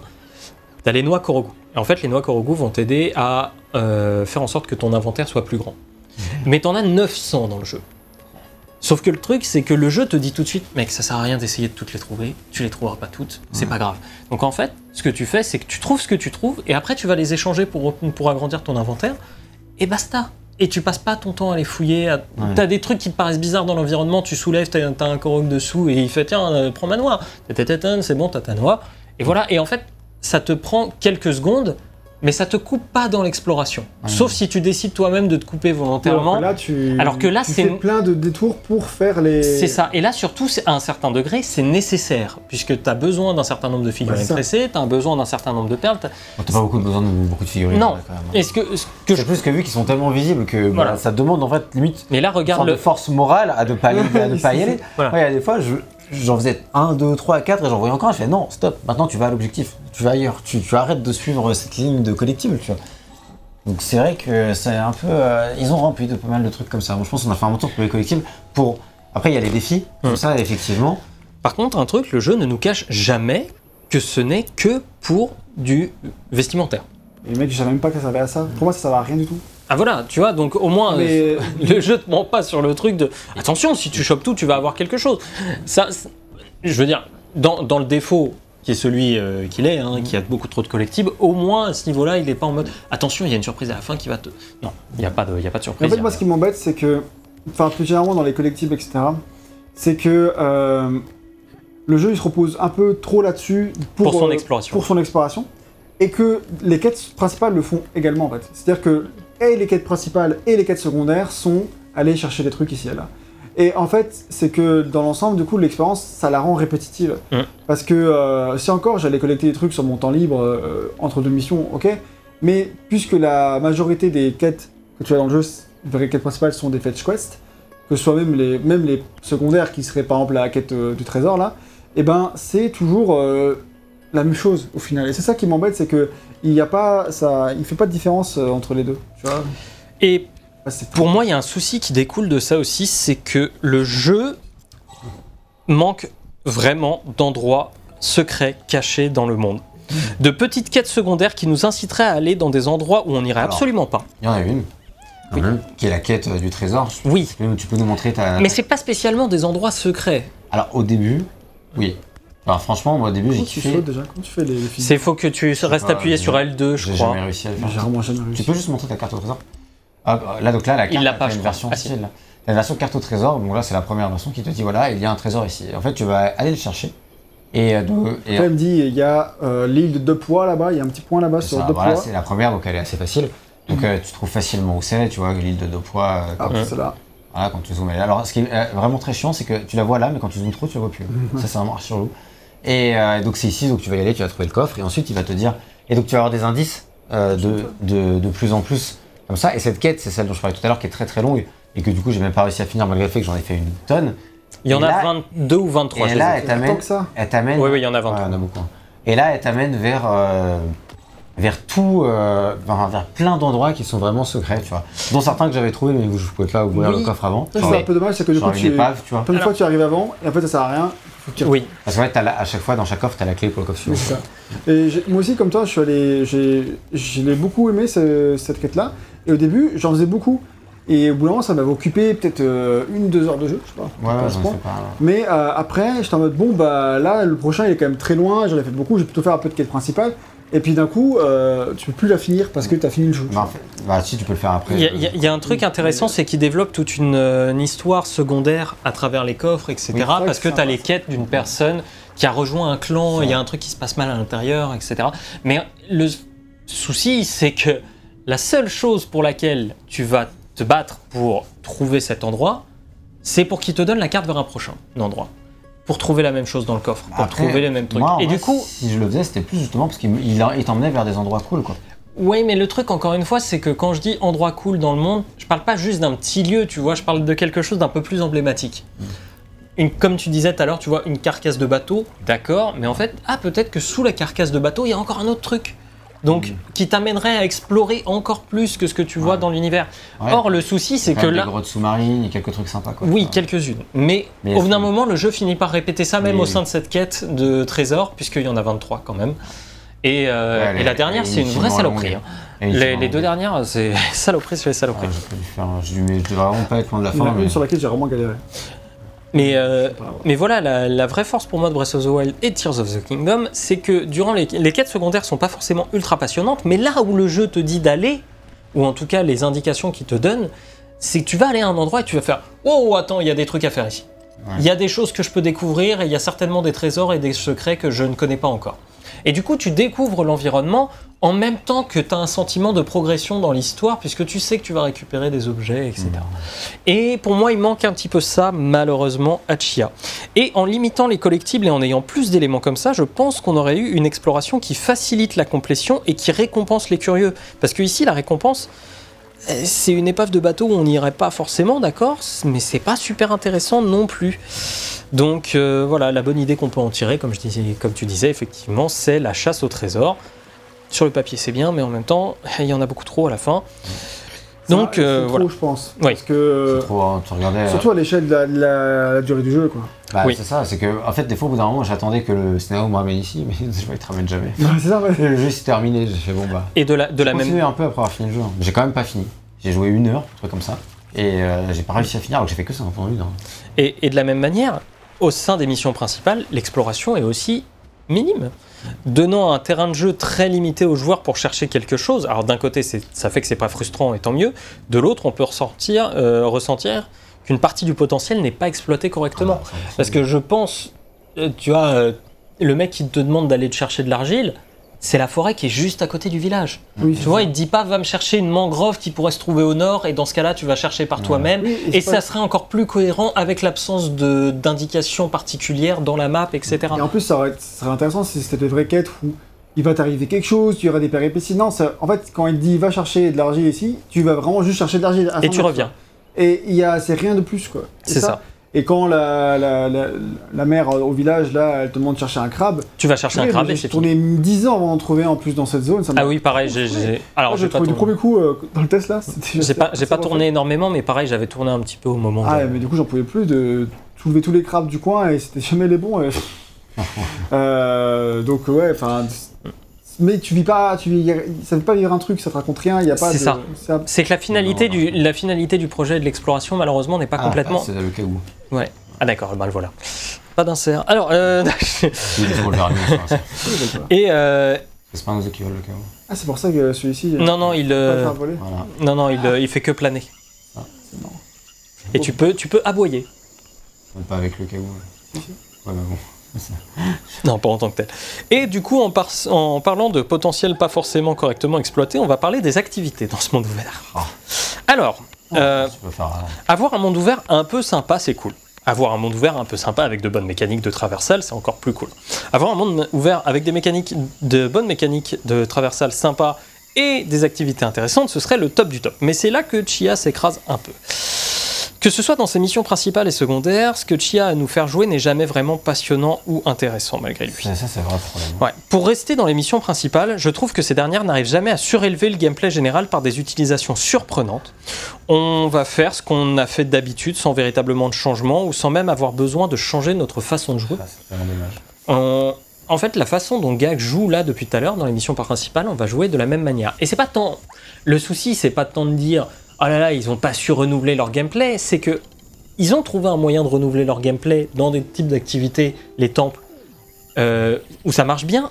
Ils n'ont pas réussi à le faire dans leur mission principale. Ce qui fait qu'il y a Dans un côté. les temples, c'est cool, et, Oui, du coup, j'étais comme ça ça. 80% du jeu. C'est ça, j'y reviendrai un peu plus tard, mais du coup, il y a une vraie monotonie dans la façon dont on aborde le gameplay. Alors certes, on va s'améliorer dans les mécaniques, mais le jeu va jamais spécialement s'enrichir, que ce soit à travers ce qu'on va choper dans les, euh, grâce au cairn, donc euh, ces choses-là qui vont nous permettre... Tu peux supprimer la pierre précédente parce que là, t'es dans la merde. Ça, c'est les mélodies d'âme, justement. Voilà, ça va te, ça va te donner des mélodies d'âme, c'est cool.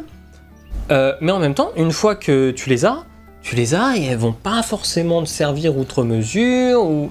Enfin, elles vont te servir. Mais ce que je veux dire, c'est que changer, quoi. ouais. ça va pas changer le gameplay Oui. fondamentalement. Ça va t'apporter un plus. T'as t'as un truc euh, très pertinent dans le sens où euh, clairement tu tombes très vite dans une routine et, euh, et à part très ponctuellement le Mhm. jeu euh, transcende jamais cette routine là quoi. dans les missions principales, euh, comme dans Rust en fait au final. C'est ça. Alors, qu'est-ce qu'on va faire exactement? Eh ben, on va attaquer des camps d'ennemis, faire des cairns, faire des courses Ça, contre la montre. attaquer des camps d'ennemis. Oui, on, va y, on, on y reviendra un petit peu plus. euh, voilà.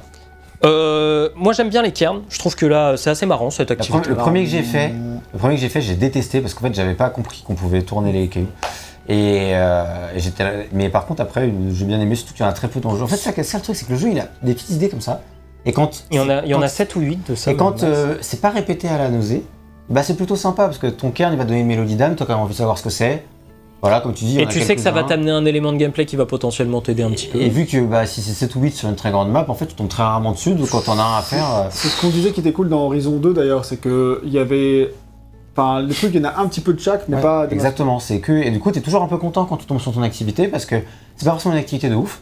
Mais quand tu tombes dessus, t'es content parce que ça fait longtemps que tu l'as pas fait, et du coup tu te dis, bon bah, allez, c'est parti. C'est périlleux, hein, Gaïa. Et, euh, et c'est ce qui est dommage avec, euh, avec Chia, c'est que là du coup ça marche bien pour le cairn, Mm. ça marche pas pour le reste. Quoi. Bah, Ah. c'est ça. Ah, si, ça marche aussi pour les temples. Oui, les temples aussi. Mais bon, ça, les temples, c'est c'est triché, c'est une limite gameplay, tu vois. Oui, oui, bien sûr. que ça t'augmente ta jauge, tu vas pas en avoir euh, 300. Mais tu vois, c'est des moments. Et là, tu peux casser ton truc. Wouah. En fait, ma- les, les cairns, en l'occurrence, moi, ça m'a pas trop plu. Enfin, en termes de Ouais. mécanique pure et dure, parce que je trouve que c'est très bancal, t'arrives jamais à faire exactement ce que tu veux, et c'est vachement mieux fait dans Assassin's Creed Valhalla. Malheureusement Ah, pour eux, dans- et, du coup, Ouais, euh, pour le coup, ça m'a un peu saoulé. Et là, en fait, ce que je faisais à l'arrivée, qui marchait vachement mieux, bourrer une croix. Tac, tac, tac, tac, tac, ça fait devoir passer. Ah ouais, non. J'ai essayé de faire mes trucs correctement. Il y a un Mais moment, sais. j'ai détruit tout mon truc pour euh, recommencer. Mais des fois, en fait, euh, t'arrives pas à les mettre correctement. Quand tu penses que ça va marcher, ça marche pas, et quand tu penses que ça marche Ouais. pas, ça marche. Pff, Je trouve que c'est pas il y a, il y a hyper une bien certaine fait. physique. euh, Ouais, c'est pour- sûr. Après, je trouve, ouais, je trouve ça rigolo. C'est Ça m'aurait rigolo. saoulé s'il y en a eu plein, mais qu'il y en a C'est pas ça. beaucoup. Et tu Ah, vois, C'est vraiment le truc que je n'allais pas faire parce que c'est- Dès, il y en a 7 dans le jeu. C'est- au moins ça va vite. tu vois. Tu- Les figurines tressées 180, les perles de bénitier euh, 80, donc celles-là elles sont toutes sous la flotte. Euh, les trésors euh, Ah. 99, où vraiment il y a des tonnes et des tonnes de trucs. Et voilà, par contre, il y a les camps d'ennemis. Alors on n'en a pas vu jusque-là depuis le début, Bah, je pense que... Vas-y, va, va essayer de nous en trouver un. Alors, euh, Voilà. Ok, bon, alors les... les... ennemis, déjà, on peut se demander ce que c'est. Des sortes de, c'est des tissus. de tissus. C'est euh, parce qu'en fait, euh. M- Meavora fait des usines de tissus, vraisemblablement, parce qu'il en a besoin pour le contrôle de je sais pas trop quoi. Ouais, bah en fait, c'est des démons, quoi. Oui, voilà, c'est ça, pas c'est- aller trop loin, et c'est des Démon démons. en papier. Puis... Et du coup, pour, les, les- pour détruire le camp, tu dois te transformer en un truc enflammé quelconque, donc il y a quelques... et, euh, et tout détruire. Et tu brûles tout le monde. Voilà. C'est d'une violence sans nom. Bon, après, c'est des tissus, là. Oui, ça. Mais, euh, mais voilà. Et Donc là, et encore, la gag l'a fait de manière plutôt Bah, c'est ok. un tout petit camp, là. Là, c'est un tout petit, mais après, t'en as des plus grands, où en fait, là, vous voyez toutes les lanternes. Principal après. Voilà. Et en fait, là, ce que vous voyez, les lanternes tout autour, ça, ce sont des éléments dans lesquels on peut euh, faire un échange d'âme. Donc, euh, vas-y, Gag, en fait, montre-nous euh, ce qu'on peut faire euh, avec. Ah, je transforme en pierre de feu. Non, mais plus avec euh, les lanternes parce que tu peux les faire péter et tout. Ouais. C'est- Et, euh, et ça, c'est un gros élément de gameplay que de lancer le truc, sauter, Là, tu là, je l'ai amorcé, donc là, je m'en vais. Et puis, voilà, et ça pète. Et aussi, tu peux le lancer sur les ennemis. tu peux, ouais.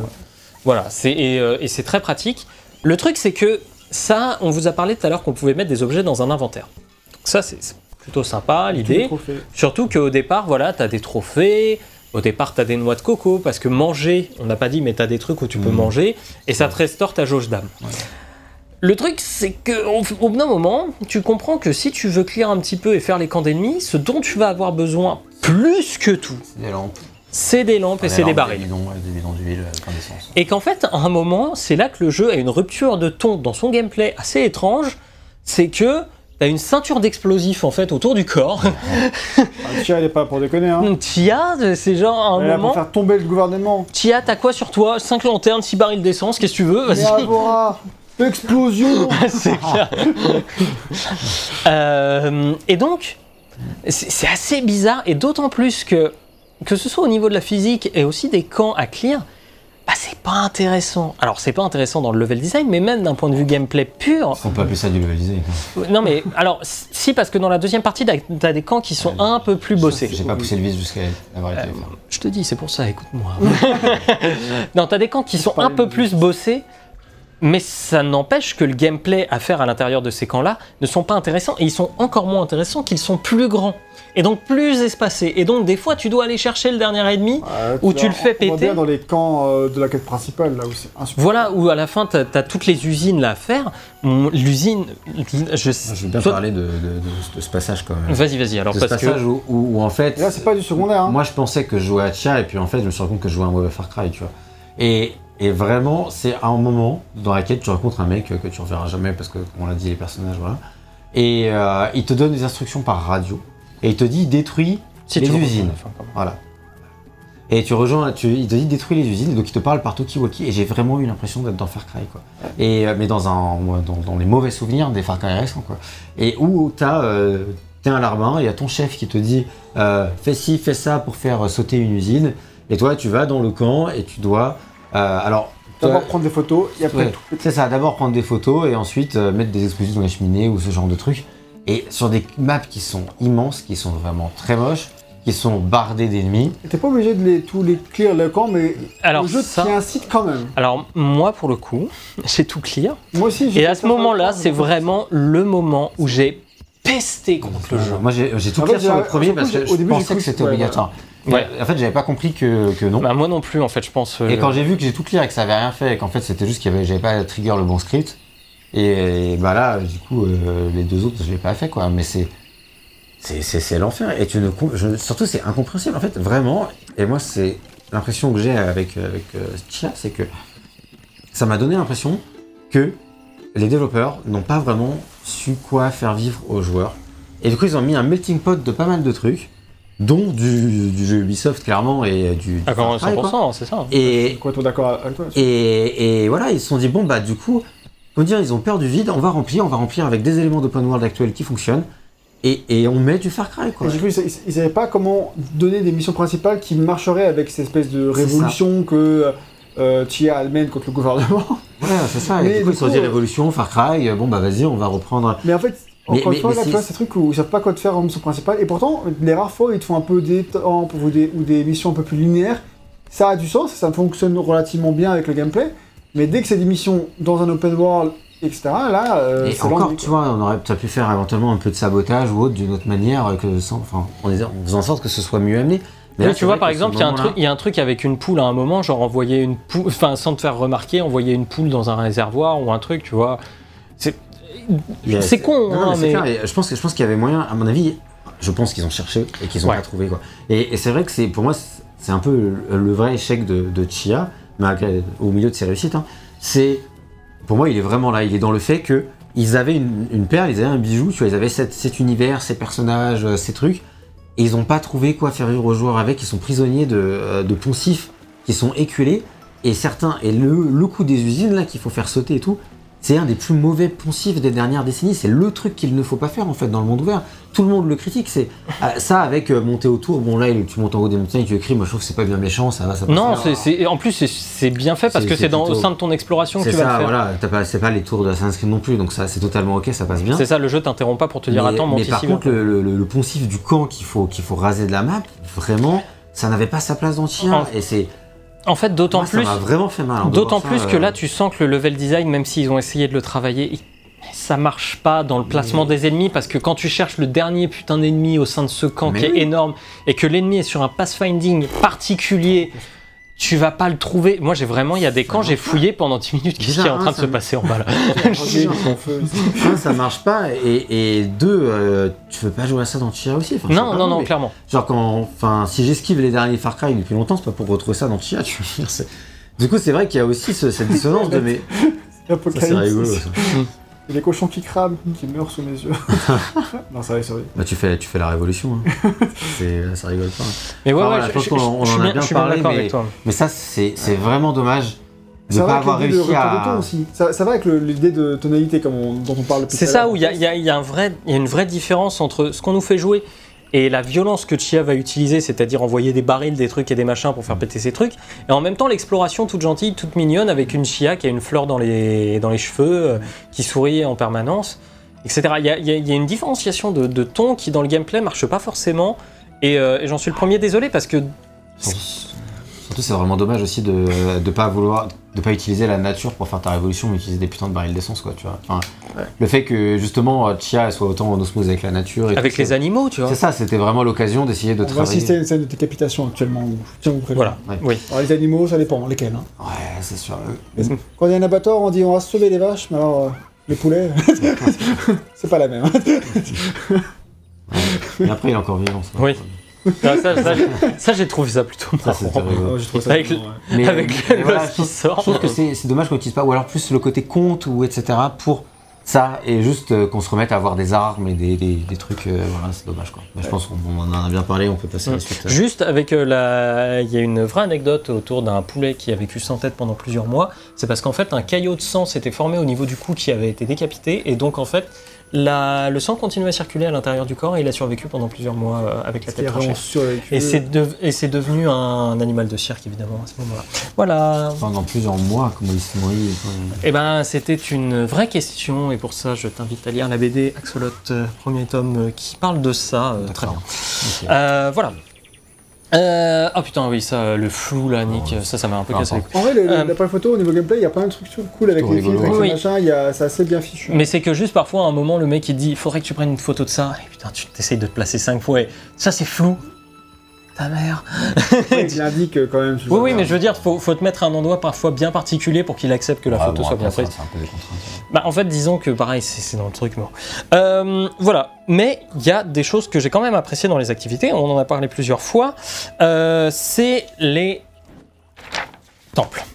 Donc, les temples, la raison pour laquelle j'ai aimé ça, c'est que, bon, déjà à la base, tu dois euh, faire un petit masque de bois, etc., euh, avant d'accéder au temple. C'est Ça, c'est un petit hein. mini jeu sympa, sympa, il n'y a ouais. rien, c'est pas méchant. Le truc qui est un peu pénible, c'est que tu Si vas tu d'abord trouver l'endroit où il est, te souvenir à quoi ça ressemble, et ensuite sculpter truc. Non, Mais voir, c'est- tu sculptes tous et tu les gardes avec toi. Bah c'est ouais moi c'est ce que j'ai fait. Euh, mais en fait je les ai fait une fois que j'avais le truc ouvert j'ai tout fait quoi. J'étais en mode vas-y vas-y c'est mon go go go je sais à quoi ça sert faut que j'en ai ça. Et, euh, et c'est là que le jeu a de vrais moments de changement de gameplay. C'est là où le jeu a des idées et dit tiens on va faire une séquence d'infiltration. Et le pire c'est que c'est pas nul, c'est pas hyper intéressant mais ça dure suffisamment peu de temps pour que dans le moment tu te dises ça change un Ça peu. peut être assez dur aussi. Ouais, ouais, et puis il y a des séquences de plateforme, il y a des, il y a des petits Moi, trucs. je les ai pas tous fait. hein. Alors moi, je je les- les ai fait. J'ai voilà. j'ai fait une très bonne, très grosse partie. Je les ai tous faits et j'ai déjà ça se renouvelle vraiment sur les sur tous ceux qui sont à faire et ça offre un vrai vent de fraîcheur au moment où tu les fais par rapport au reste du jeu et qui aussi semble bien plus dans le ton que certaines des missions principales euh, que tu fais autrement. Donc euh, moi pour moi ça à ce niveau-là c'est une vraie réussite. Alors la question qu'on peut se poser c'est si Chia est un meilleur jeu d'exploration que d'aventure ou l'inverse Eh ben la réponse c'est euh, aucun des deux mon capitaine. en fait il est assez moyen dans ces deux catégories je trouve parce qu'on va en parler un peu plus après mais enfin on, on va en parler après mais une des deux îles est quand même beaucoup moins intéressante à parcourir que l'autre. Faudrait que tu nous emmènes. euh, Et à, voilà, et, et à regarder aussi, elle est beaucoup moins intéressante encore, que l'autre. Et donc, faire toujours, on fait toujours les mêmes activités, mais sur une île beaucoup moins sympathique que celle-ci. Donc, euh, voilà, on sent que beaucoup d'efforts ont été mis dans les mécaniques, et notamment le soul jumping, avec beaucoup de caractéristiques d'animaux, même si au final ils sont rangés par archétype. Et pour un studio de 12 personnes, je trouve que le polish sur cette mécanique est clairement à saluer. Maintenant, une fois que les mécaniques étaient là, il- qu'il fallait remplir le monde, c'est là que c'est devenu beaucoup plus compliqué. Et de ce fait, quand on joue à Chia, on a l'impression qu'il y a deux philosophies de game design qui discutent sans jamais vraiment se mettre en accord. Il y a une, une idée de liberté à la Breath of the Wild avec des activités beaucoup plus Ubisoftiennes, euh, qui et un cahier de complétion qui est vraiment super lourd, quoi. Donc, ah, c'est clairement pas avec son gameplay que Chia nous a conquis, et c'est quand même un peu l'élément qu'on regrette le plus manette en main, et c'est bien dommage parce qu'il y avait de belles choses Je à faire. c'est pas avec son game design, parce que son gameplay, en vrai, il, Oui, il est très bien le gameplay. Enfin, pour ce qu'il cherche à faire, quoi. Franchement, il est propre. C'est vraiment plus le game design autour de ce gameplay, quoi, qui pose vraiment problème. Effectivement, merci de me corriger. Et donc on va passer à la direction artistique, parce que c'est dans cette direction artistique qu'on va parler de la deuxième île. Euh, donc un des points qui m'intéressait le plus euh, lorsque je voyais Chia, c'était évidemment sa direction artistique, le- les décors, les couleurs, les paysages, la nourriture. Tout me donnait envie. Et franchement, dès le début, j'ai complètement été conquis à ce niveau-là. Les couleurs, surtout le cocher de soleil avec ses teintes oran- orange et parfois rose, ça m'a clairement énormément charmé. Et puis tout le prologue avec la chanson au coin du feu, les premières aventures dans les récifs au milieu des corails. J'ai tout de suite été vachement, mais les coraux, j'ai tout de suite, euh, au nord, euh, et j'ai tout de suite été emporté. Et puis après, on se retrouve au milieu d'une ville. Et là, c'est quand même bien vilain, quoi. Euh, de gros blocs de béton qui cachent la vue. Là, c'est fait pour, on va pas se mentir. bon. Oui, oui. Alors, je dis difficile de ne pas voir Nouméa là-dedans, mais bon, au début, je me dis que c'est évidemment un parti pris artistique, mais même en tant que tel, c'est pas vraiment joli. Et en fait, toute cette première île, c'est ça la terre rouge, le béton et les usines. Ah, tu passes pas beaucoup de temps dans la trame principale, mais euh, et d'ailleurs, il y a toute une partie qui est pas du tout exploitée. hein. Ah bah euh, oui, oui, bah, sauf quand tu commences à faire les usines, quoi. Non, T'as pas le choix avec les usines. C'est ça. Voilà. C'est ça. Bonjour. Tombe. Ça, c'est l'orage. Euh, et voilà, je trouve la dé- je, je comprends la démarche pour de, de rendre ça, voilà, c'est pas aussi joli que la jungle luxuriante. Normal. Moi, moi, je trouve que c'est- c'est. Enfin. Moins intéressant artistiquement, évidemment. Mais euh, je trouve que. Tu vois bien le côté où ça s'est mêlé à la nature, tu sais. Où c'est. euh, Enfin. Plus, la nature est en fond, elle a été un peu repoussée pour qu'on laisse ça, place à ça. Ça prend, la, ça prend la place de la nature, ça se greffe par-dessus, Mm. et ça la remplace. Du coup, ça donne, bon, évidemment, tout le côté thématique, écologique, etc., tout ce que tu veux. Mais euh, j'ai pas trouvé ça, bah, pour ce que ça faisait, j'ai pas trouvé que c'était euh, spécialement moche non plus. Après, c'est clair que moi, je voulais être dépaysé, etc., je voulais pas passer mon temps dans une ville. Hein, donc, euh, Bon, Heureusement, c'est pas le cas. Mais, euh, tu peux, là, si tu veux faire toutes les quêtes. mais voilà, il y, a- il y a clairement euh, une différence de ton, voulue, hein, certes. Il y a du monde dans les bureaux. Et, euh, et voilà, je comprends la démarche, mais c'est pas spécialement joli ni passionnant à parcourir en fait cette deuxième île parce que même s'il y a des euh, euh, comment dire des montagnes et des choses comme ça, en fait ça va plus être des plaines. En réalité, vu que tu as moins d'arbres, tu as moins d'animaux, tu as moins de tout ça, bah, tu prends moins de plaisir en fait en général à t'y balader quoi. Oui, et puis vu que euh, le jeu, à part pour les usines, il te dit mais t'emmènes jamais vraiment là, bah tu Ça. tu t'y attardes pas trop. Et que euh, les hélicoptères. Ouais, et que même les activités secondaires sont identiques sur cette île. Ah, Pareil, au bout d'un moment, tu as, fait le tour en fait de, euh, de tout ça. Mais il y a cette deuxième île, et évidemment, celle-là, c'est celle sur laquelle on a passé euh, presque tout le test. vrai, presque, c'est la première en vrai. Mais juste que dans la quête principale, C'est celle-ci la première et c'est l'autre la deuxième. d'abord en celle-ci, mais. Mais tu pas passes plus de temps sur l'autre, je suis vraiment pas beaucoup de temps comme ça. Mais voilà, c'est et l'autre elle est bien plus jolie, luxuriante avec ses nombreux biomes. Dans les inspirations, on peut notamment citer l'île de Lifu, Euh, aussi la poule de Yengen, comme j'en j'en parlais, qui est reproduite dans le jeu. Mais j'ai vraiment adoré cette île, les reliefs, la faune et la flore absolument partout, et surtout comme on l'a évoqué, avec les différentes communautés et cultures locales. Là, il y a là-bas des dizaines de langues sont parlées, mais ici c'est surtout le Jéhu euh, qui est utilisé. Cependant, les habitants changent de manière fluide entre le français et le, et. Euh, pardon, hein, oui, euh, comme ce qu'on entend dans les chansons. Et, euh, et ouais, ils expliquent en fait, Crifo explique, les différentes cultures locales sont très variées parce que c'est un pays qui a reçu beaucoup d'immigration d'Asie du Sud-Est, d'Europe, etc. Beaucoup de choses cohabitent avec les autres et on a voulu faire honneur à ça. La culture kanak reste très référencée, mais ce n'est pas la seule au, cor- euh, cœur du jeu. On a repris la culture calédonienne euh, au sens contemporain.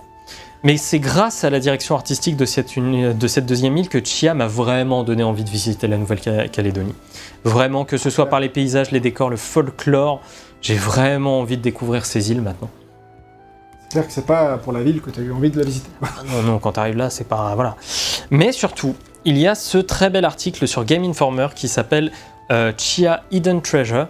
Et c'est un super article sur comment l'équipe de développement est allée sur l'île de Lifu présenter le jeu aux habitants et comment il a été reçu par les locaux. Ça parle de faire le rituel, mais aussi de la vie locale.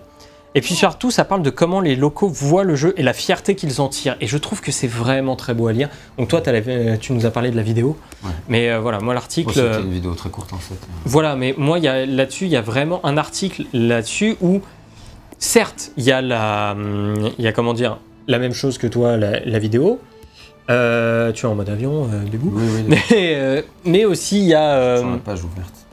mais il y a comment dire, toute cette découverte de. France TV Outre-mer qui a fait un. D'accord. ah oui, bah, ça, reportage. ça colle. Mais il y a toute euh, cette découverte aussi du journaliste américain qui arrive sur place et qui découvre tout ça et c'est vraiment très beau à voir à travers ses yeux où il voit que les enfants sont tellement heureux, comme tu disais, de découvrir un jeu sur leur culture, sur tout ça. Et Bon, c'est dommage qu'il y ait cette île un peu disgracieuse et pas très intéressante à parcourir, parce que Je trouve sinon, qu'elle a sa- Moi, je trouve qu'elle a sa place, ce côté, voir le mélange des deux, le côté euh, bah en fait, elle est- nature et le côté bah, envahi par l'homme. Moi, je trouve pas que c'est dommage qu'elle y soit. Je trouve que. c'est pas dommage qu'elle y soit. Je trouve que c'est dommage que même artistiquement, ils aient pas réussi à en tirer quelque chose. Ah ouais, mais en même temps, c'est pas le but.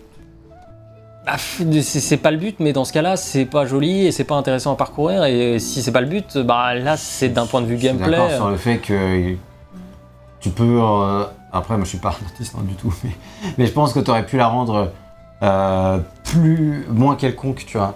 Genre, euh, là, tu vois. Après, ça marche bien, comme tu dis, dans le truc, mais il aurait pu plus te dire, voir que c'est moche, mais parce que ça t'es voulu être moche, tu vois. Là, ça donne plus l'impression que c'est moche artistiquement, parce que juste c'est pas très joli artistiquement, quoi. Moi, je suis pas d'accord avec ça. hein. Ouais, toi, ça te donne vraiment. ton Non, bah, je trouve pas que c'est moche artistiquement, je trouve juste que c'est bah, un endroit qui est envahi par l'homme, où t'as plus de trucs de terre rouge parce que c'est la topographie du, du lieu aussi en même temps. Mhm.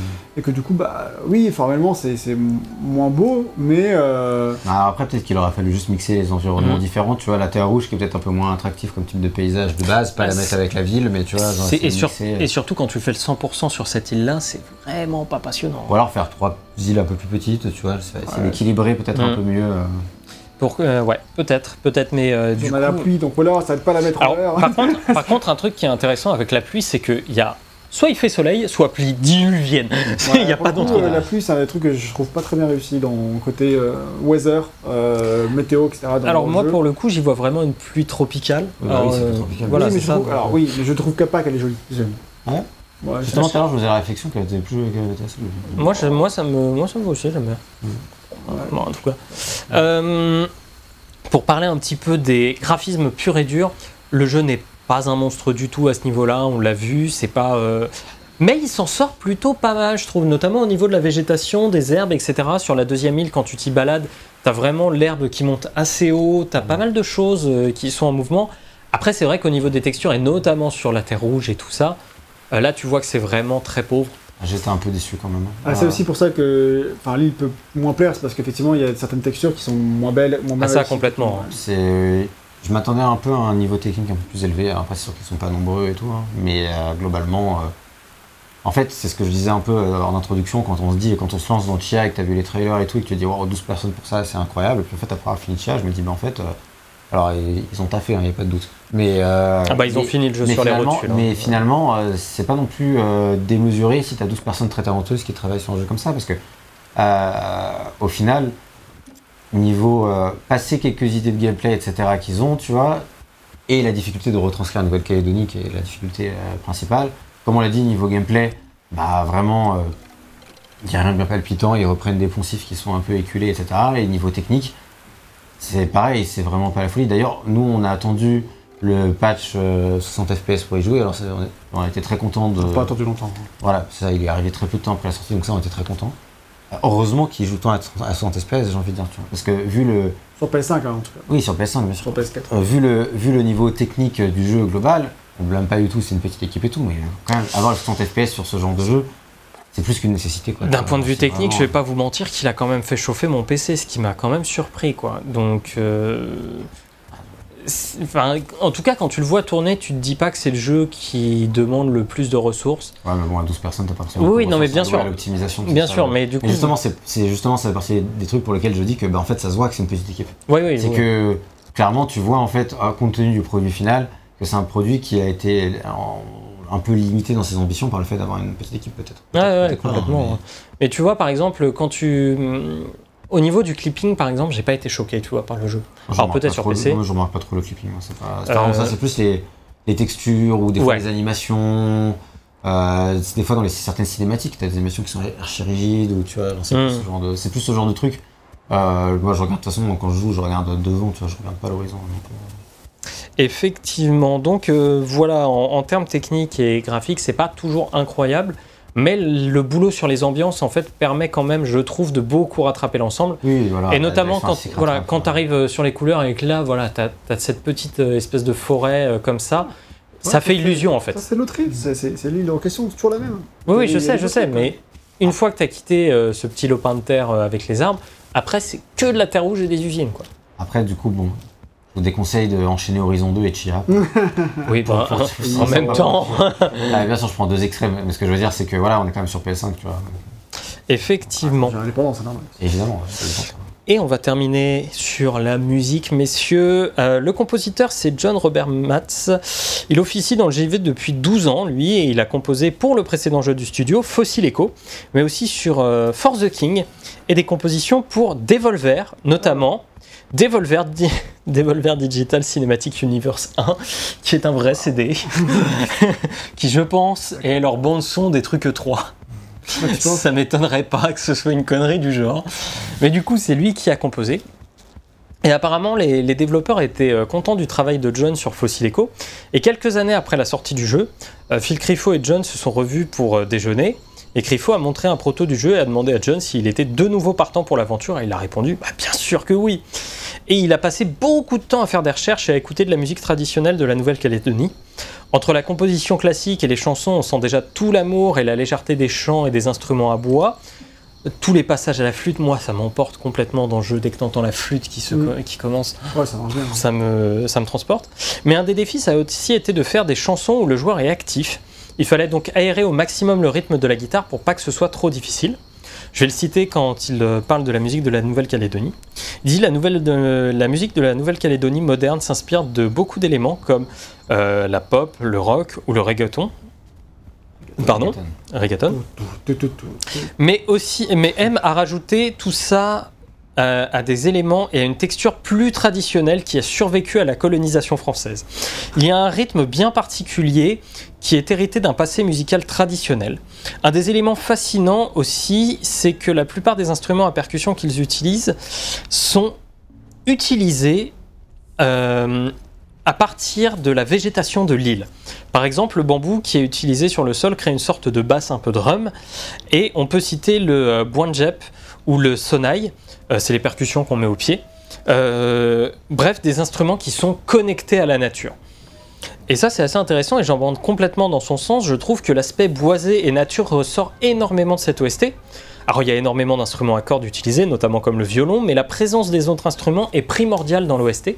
Et là où le violon va peut-être amener des moments plus épiques ou plus intenses dans la musique, la mélodie va être souvent portée par les éléments à bois ou euh, à cordes, comme, euh, comme la guitare, le ukulélé, et choses comme ça. Je trouve que c'est beaucoup plus ça qui porte la, la musique que les violons. Et puis après, euh, il y a aussi ces chants, ces chœurs qui nous accompagnent. On en a parlé quand on prend le bateau, mais qu'est-ce que ça tue ça quand tu prends le bateau, le, le chœur qui fait hum, et Oui. ça part après et c'est trop trop bien quoi. Merci, je me suis entraîné. On sent, on sent. Mais ouais, ouais, moi j'étais complètement transporté à ce moment-là. Même le thème Ouais. principal, je le trouve incroyable. Oui, très très beau. Et magnifique. D'ailleurs, euh, récemment, euh, pour nous, il a été utilisé pour fermer euh, Days, euh, Day of the Devs à l'E3. Ah ouais. Donc, ouais, ouais, c'est vraiment le, le trois. ouais, le non E3 si tu préfères, le Summer Game Fest. Ah. Euh, Sponsorisé par Geoff. Voilà, c'est ça. euh, hashtag euh, Doritos. Et, euh, mais voilà, la musique est aussi clairement au cœur du gameplay parce que pour, accéder, pour euh, activer certains pouvoirs, on sort le ukulélé. Et pour les plus talentueux d'entre nous, on peut partir dans le freestyle. Alors, Greg, tu me faisais euh, noter des trucs assez particuliers, notamment qu'en fonction de la force avec laquelle tu appuies sur la touche, ça va soit passer une corde ou pas la- vraiment. Non, c'est pas du tout la force. Alors, vas-y. Montrer. Alors, en gros, déjà, il y a plusieurs trucs. On va enlever le, le tuto là. Moi j'affiche. Euh, Bon. En gros, en fonction de comment je positionne ma guitare, en fonction de en bas ou en haut, déjà, ça fait pas du tout les mêmes notes. Elle va les jouer avec davantage d'intensité ou pas. Et ensuite, tu as, en fonction de quelle touche tu utilises. Donc là, c'est carré, triangle, carré, rond, croix, rond, en fait. En fonction de quelle touche tu utilises, elle va pas pincer- faire la même chose. Genre là, elle va pincer. Elle pince la note avec carré, tu grattes la note vers le haut avec rond, tu pinces une note haute avec triangle, et avec croix, tu grattes vers le bas. Fait, c'est des petites choses qui changent juste la manière dont les- la même note va être jouée. Et en plus, si tu cum- cumules ça avec le avec enfin la manière dont tu orientes ta, ta guitare, et en plus après si tu utilises un petit dièse, tu rajoutes un dièse dessus, tu peux faire plein de trucs. Le problème c'est que c'est impossible de maintenir ta guitare vers le haut, le bas, choisir où tu vas et d'appuyer sur croix au carré sans bouger. Enfin, c'est, je trouve malheureusement inutilisable dans les faits, mais dans les Ah, Peut-être qu'il y a des musiciens qui vont faire des trucs cool avec. Bah non, mais c'est plus genre euh, au niveau des positions. de- Enfin, à Ouais, moins si tu joues dans des positions particulières, tu peux peut-être, mais.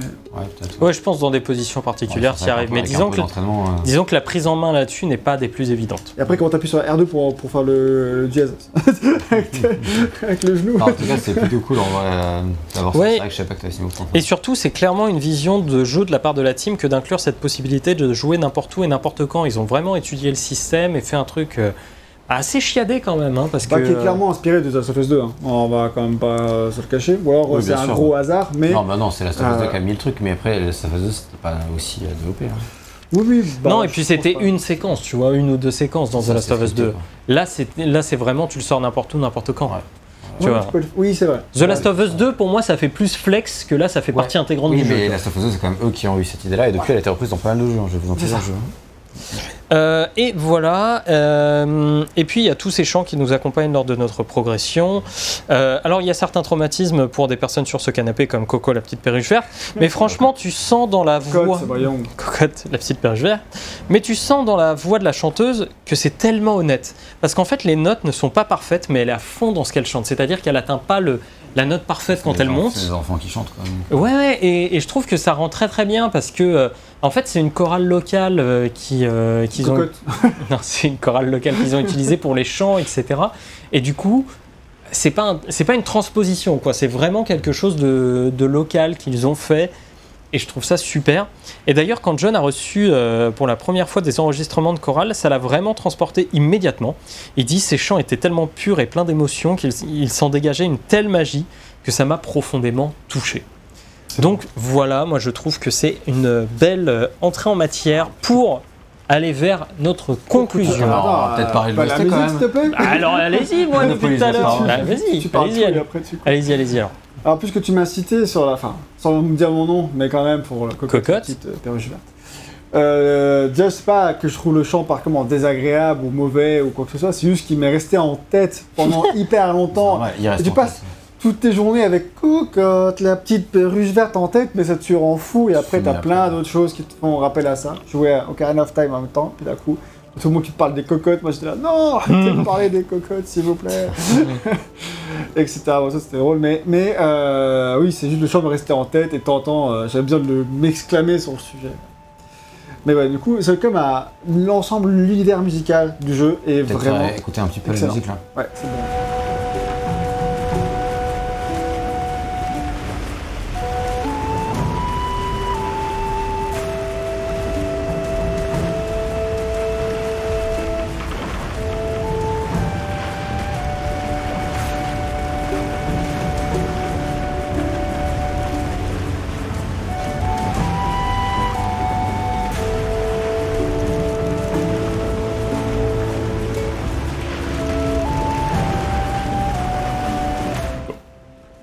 Bah, voilà. C'est beau quoi. C'est beau. Tout simplement, enfin, l'univers musical du jeu, de toute façon, il est phénoménal, franchement. Euh, j'ai adoré l'OST, personnellement, j'ai Ouais. écouté euh, très souvent euh, en dehors du jeu. Euh, alors, le, vu que c'est assez long et qu'il y a beaucoup, beaucoup, beaucoup de pistes. Il y a je sais pas- 62 pistes. je sais pas, alors, le niveau- c'est pas, c'est pas pour autant que c'est long, c'est juste que beaucoup sont courts. Ça fait quand même une OST qui dure peut-être deux heures, mais 62 pistes, euh, Deux heures, deux je heures, ça fait quand même, ça fait quand même des mélodies qui sont courtes à chaque fois. Donc je, je sais jamais si combien de fois j'aurais écouté euh, l'ensemble en entier parce que chaque fois, genre je fais une pause parce que je bosse, etc. ou j'en sais rien, ou je bouge. Et après, je sais plus où j'en étais, je recommence depuis le début. Mais, euh, mais en tout cas, bah, je l'ai beaucoup écouté quoi qu'il arrive, et j'ai passé, enfin, c'était beau, c'était beau moment, quoi, et, euh, et transporté directement dans ce pays, dans cet univers musical, et euh, j'ai adoré. Franchement, l'OST, c'est un des trucs que j'ai préféré dans le jeu, que ce soit de la manière dont il te transporte dans l'univers, dans ton exploration, et euh, dans toutes les émotions naturelles que peuvent te proposer ce, jeu quand tu y joues et tu te balades. Ça, ça m'a vraiment... euh, c'est vraiment pour moi le plus gros point fort du jeu, encore plus que sa direction artistique. Quoi. Les musiques, j'ai vraiment trouvé ça vraiment excellent. Pour moi, il y a un truc qui fait que, oui, l'OST est bonne, c'est que quand je l'ai pas mal écouté cette semaine en préparant la fiche, et quand j'arrivais à la fin, j'étais, on va recommencer. et ça, c'est souvent bon signe, tu vois, de dire. Clairement. Et il n'y a pas de morceau que je saute particulièrement, en plus. C'est toi qui as acheté l'OST Si, si. Ah. Si, si, je l'ai acheté sur Bandcamp. Ah, mais elle est vraiment, elle est vraiment incroyable. Elle est disponible pour 10 euros, n'hésitez pas. Comme vous avez dit, elle, tra- transporte et puis elle est vraiment euh, très, très typique. Quoi. finalement, euh, le, que le compositeur il, il vienne pas euh, de Nouvelle-Calédonie, euh, bah, c'est un truc qui est Mm. presque étonnant parce qu'en fait, euh, C'est clair. Tu- moi j'aurais, pas parlé dessus, j'aurais parlé que c'était quelqu'un qui venait de, qui venait de là-bas. Quoi. Après, bon, je suis pas, Tu sens qu'il je suis pas un fin hein. connaisseur euh, moi-même de la musique calédonienne, Mm. donc je pourrais pas vous dire, euh, voilà. Mais dans tous les cas, euh, l'immersion est là, tu t'y crois, tu t'y sens, le thème En principal est que, euh, magnifique. Français euh, de métropole. Oui, voilà, c'est ça. On y croit, mais qu'est-ce que ça veut dire Oui, oui, voilà. Est-ce est-ce que les gens de là-bas diraient euh, effectivement euh, Ah oui, A ça priori, c'est vraiment les, comme les Calédoniens, ils s'y retrouvent quand même bien dans le jeu en général. dans Oui, le oui, oui, ça la bien sûr, mais après, euh, est-ce que les musiciens locaux te diraient Ah, euh, bon, Ah, de toute façon, t'as des chanteurs en André ou.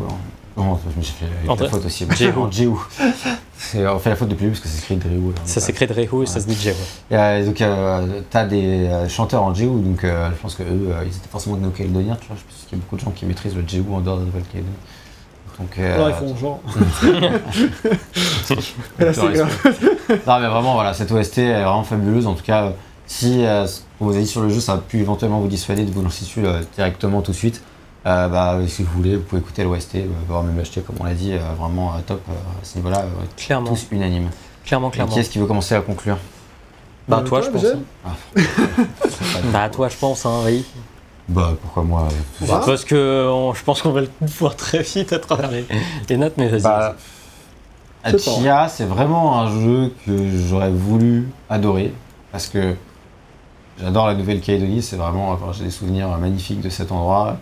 C'est le genre typique de jeu que j'aime bien. Enfin, tu vois, un jeu d'exploration euh, dans un univers, enfin, sur une île avec, euh, avec euh, des cocotiers, euh, des pins colonnaires et des, et des euh, oiseaux endémiques. Tu vois, je veux dire, c'est tout ce qui est tout ce que je demande en fait. quoi.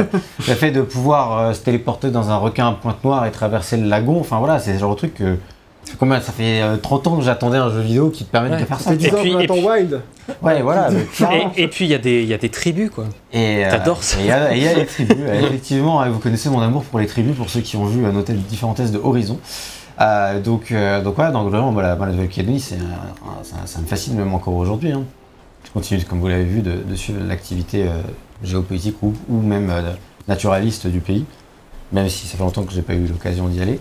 Donc vraiment, c'est, euh, il avait tout pour me plaire, Tcha. Et malheureusement, comme je l'ai dit à un moment euh, dans, le, dans le test, son plus gros défaut pour moi, c'est que malgré un univers qui est fantastique, les développeurs n'ont pas réussi à trouver quoi faire vivre aux joueurs, en tout cas aux joueurs que moi je suis, et quoi faire vivre d'intéressant.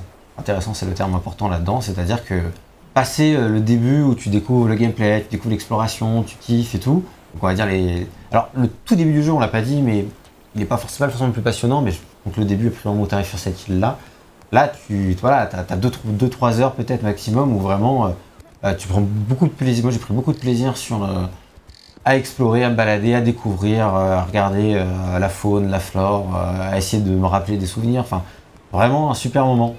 Et puis après, euh, le temps passe et on te propose de faire un camp de Far Cry. On te propose de faire plein d'autres camps de Far Cry après même. Et, là, tu te rends compte, tu commences à te rendre compte que le gameplay il évolue pas beaucoup. Et il y a aussi, moi, ce qui m'a, on, en a parlé dans la partie histoire, mais toute cette euh, cette violence un peu bizarre et pas forcément maîtrisée, ou ces relations entre les personnages qui des fois tombent vraiment comme un cheveu au milieu de la soupe. Moi qui, qui aime beaucoup quand même les jeux narratifs, et j'attendais quand même un conte simple mais bien raconté, bah on a un conte euh, pas si simple mais pas si bien raconté quoi, tu vois. Donc il a peut-être fallu que ce soit un peu plus simple, un peu mieux raconté, je sais pas. En fait finalement je suis assez mitigé sur, euh, sur, Chia et quand, euh, quand, quand je l'ai terminé, c'est vraiment le mot que j'avais en tête, c'est mitigé quoi. Parce que d'un côté j'avais vraiment beaucoup envie de l'aimer, il a beaucoup de particularités. Vraiment, si vous voulez jouer un jeu comme Chia, en termes d'univers, je veux dire, il n'y a, pas d'alternative. quoi. Si vous voulez jouer un jeu d'exploration en Nouvelle-Calédonie, découvrir cet univers, il n'y a que ce jeu-là. Donc si c'est ça qui vous botte, allez-y. Euh, foncez malgré euh, ses défauts, peut-être qu'ils vous dérangeront moins. Mais par contre, si vous étiez plus sur la Nouvelle-Calédonie, bon voilà, ça pourrait être n'importe quel autre endroit. Et, et, euh, et- ou alors, si vous n'êtes pas sûr de vraiment accrocher par rapport à ce qu'on a dit, bah, peut-être attendez un petit peu, prenez-le en solde si je voulais jamais tenter l'ouverture. En tout cas, moi, je vous encourage à vous faire votre propre avis. Je pense qu'on est assez exhaustif pour, pour savoir Je pense. pour que vous puissiez avoir une idée de vous, si les défauts qui nous nous ont, nous ont gênés, bah, vous, ça vous dérangera ou pas. Mais euh, moi, c'est vrai que voilà, en, en termes de, de jeu, je me suis quand même un peu ennuyé et euh, mitigé. Du coup, ça sera une note euh, qui est pas mauvaise, mais qui est ouais, un petit peu mitigée à l'image de, de mon avis. Ce sera 13 sur 20, je pense. Mitigé. Voilà, mitigé. J'aurais aimé que ce soit vraiment mieux et je les encourage vraiment à, à faire. Alors une suite, je sais pas si ce serait vraiment pertinent, mais à continuer dans la lignée pour essayer de proposer quelque chose de mieux parce que maintenant qu'il y a des bases. euh, Bah, moi aussi, je suis un peu mitigé au final. Euh, moins que toi, parce que je me suis beaucoup moins ennuyé, j'ai l'impression, en tout cas, que toi. Même, je ne dirais pas que je me suis ennuyé tout court. Euh, ça m'est arrivé un petit peu au début, mais après, une fois que j'étais davantage dans le mood et dans comment le jeu se joue, etc., j'ai pris plus de plaisir même à faire certaines activités annexes, euh, faire les, courses, etc. Enfin, plein de trucs qui. J'ai fait un peu mon, mon tri dans ce que le jeu proposait en termes d'activités pour euh, finalement, genre, faire que les activités qui m'amusaient. Donc, je faisais très peu les cairns, etc. Et davantage les courses, parce que ça, j'aimais bien. C'est pas le plus utile, d'un point de vue purement gameplay Eh non. mais, euh, mais au moins ça m'amusait. Et euh, mais voilà, enfin du coup je me suis amusé tranquillement, doucement. C'est jamais été passionnant en fait, mais je me suis pas ennuyé pour autant. J'ai passé de bons moments tranquilles et calmes, Euh, mais j'aurais voulu quand même que le jeu me stimule un peu plus. Euh, D'abord narrativement, parce que pour même les raisons que tu as, tu as évoquées, VGM, je trouve qu'il ne sait pas sur quel pied danser euh, en termes de tonalité, en termes, euh, enfin, à plein de niveaux euh, fi- finalement. Euh, dans quelle émotion te faire ressentir? Est-ce que tu veux être chill et passer du bon temps dans un beau paysage, ou est-ce que tu veux pleurer et être choqué, etc. Tu peux faire les deux, c'est pas de problème avec ça, mais juste que c'est pas correctement fait dans ce jeu, je trouve, pour que les moments puissants soient puissants. Donc il y a, tout tombe comme un cheveu sur la soupe, comme tu disais. Et euh, là-dessus, je suis complètement, complètement d'accord avec toi. C'est, bizarre. Euh, et du coup, l'impression que tu as donné, c'est plus que c'est bizarre plutôt que, que ça, fonctionne. Donc là, j'aurais voulu être plus porté narrativement. Je pense qu'il avait beaucoup de potentiel. Et c'est un truc que tu as dit plutôt dans le test. Et euh, bah, c'était exactement les, mots que j'avais quand j'en parle à, d'autres personnes. C'est que j'ai l'impression que j'avais un, un joyau entre les mains. et que ça aurait pu être un jeu extraordinaire. Un 17, euh, 18 sur 20, je sais pas. Mais que euh, pour plein de petites mauvaises décisions, mauvais choix ou, ou- ou un manque d'aboutissement, peut-être un peu fort, mais voilà, je trouve qu'il est pas assez abouti. euh, Peut-être un manque d'expérience hein, aussi. enfin, je sais pas, là, c'est plus un jugement de valeur. Mais non, mais je trouve que, en tout cas, par, ouais, tu vois, par dans, rapport à l'expérience, dans les choix de design. je trouve qu'il est, il est juste pas abouti autant qu'il qu'il cherche à l'être. C'est normal, on cherche tous à faire un truc euh, le plus abouti possible. Mais euh, moi, je trouve qu'il a- il atteint pas ça, et ce qui fait qu'il est un peu bancal euh, et que euh, bah, il brille pas autant qu'il pourrait l'être. Ce qui fait que, alors que ça aurait pu être exceptionnel, finalement, c'est un jeu qui se révèle être juste sympa, mais ah, pour moi, c'est un brouillon d'un excellent jeu. Et c'est pas plus que ça.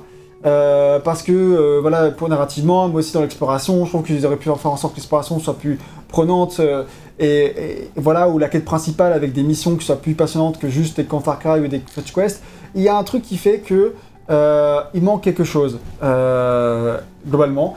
Mais c'est pas un mauvais jeu pour autant. J'ai pas passé un mauvais moment loin de là. Donc pour moi c'est un 14 voilà Ok, euh, moi je vais arguer que euh, ce jeu est une réussite.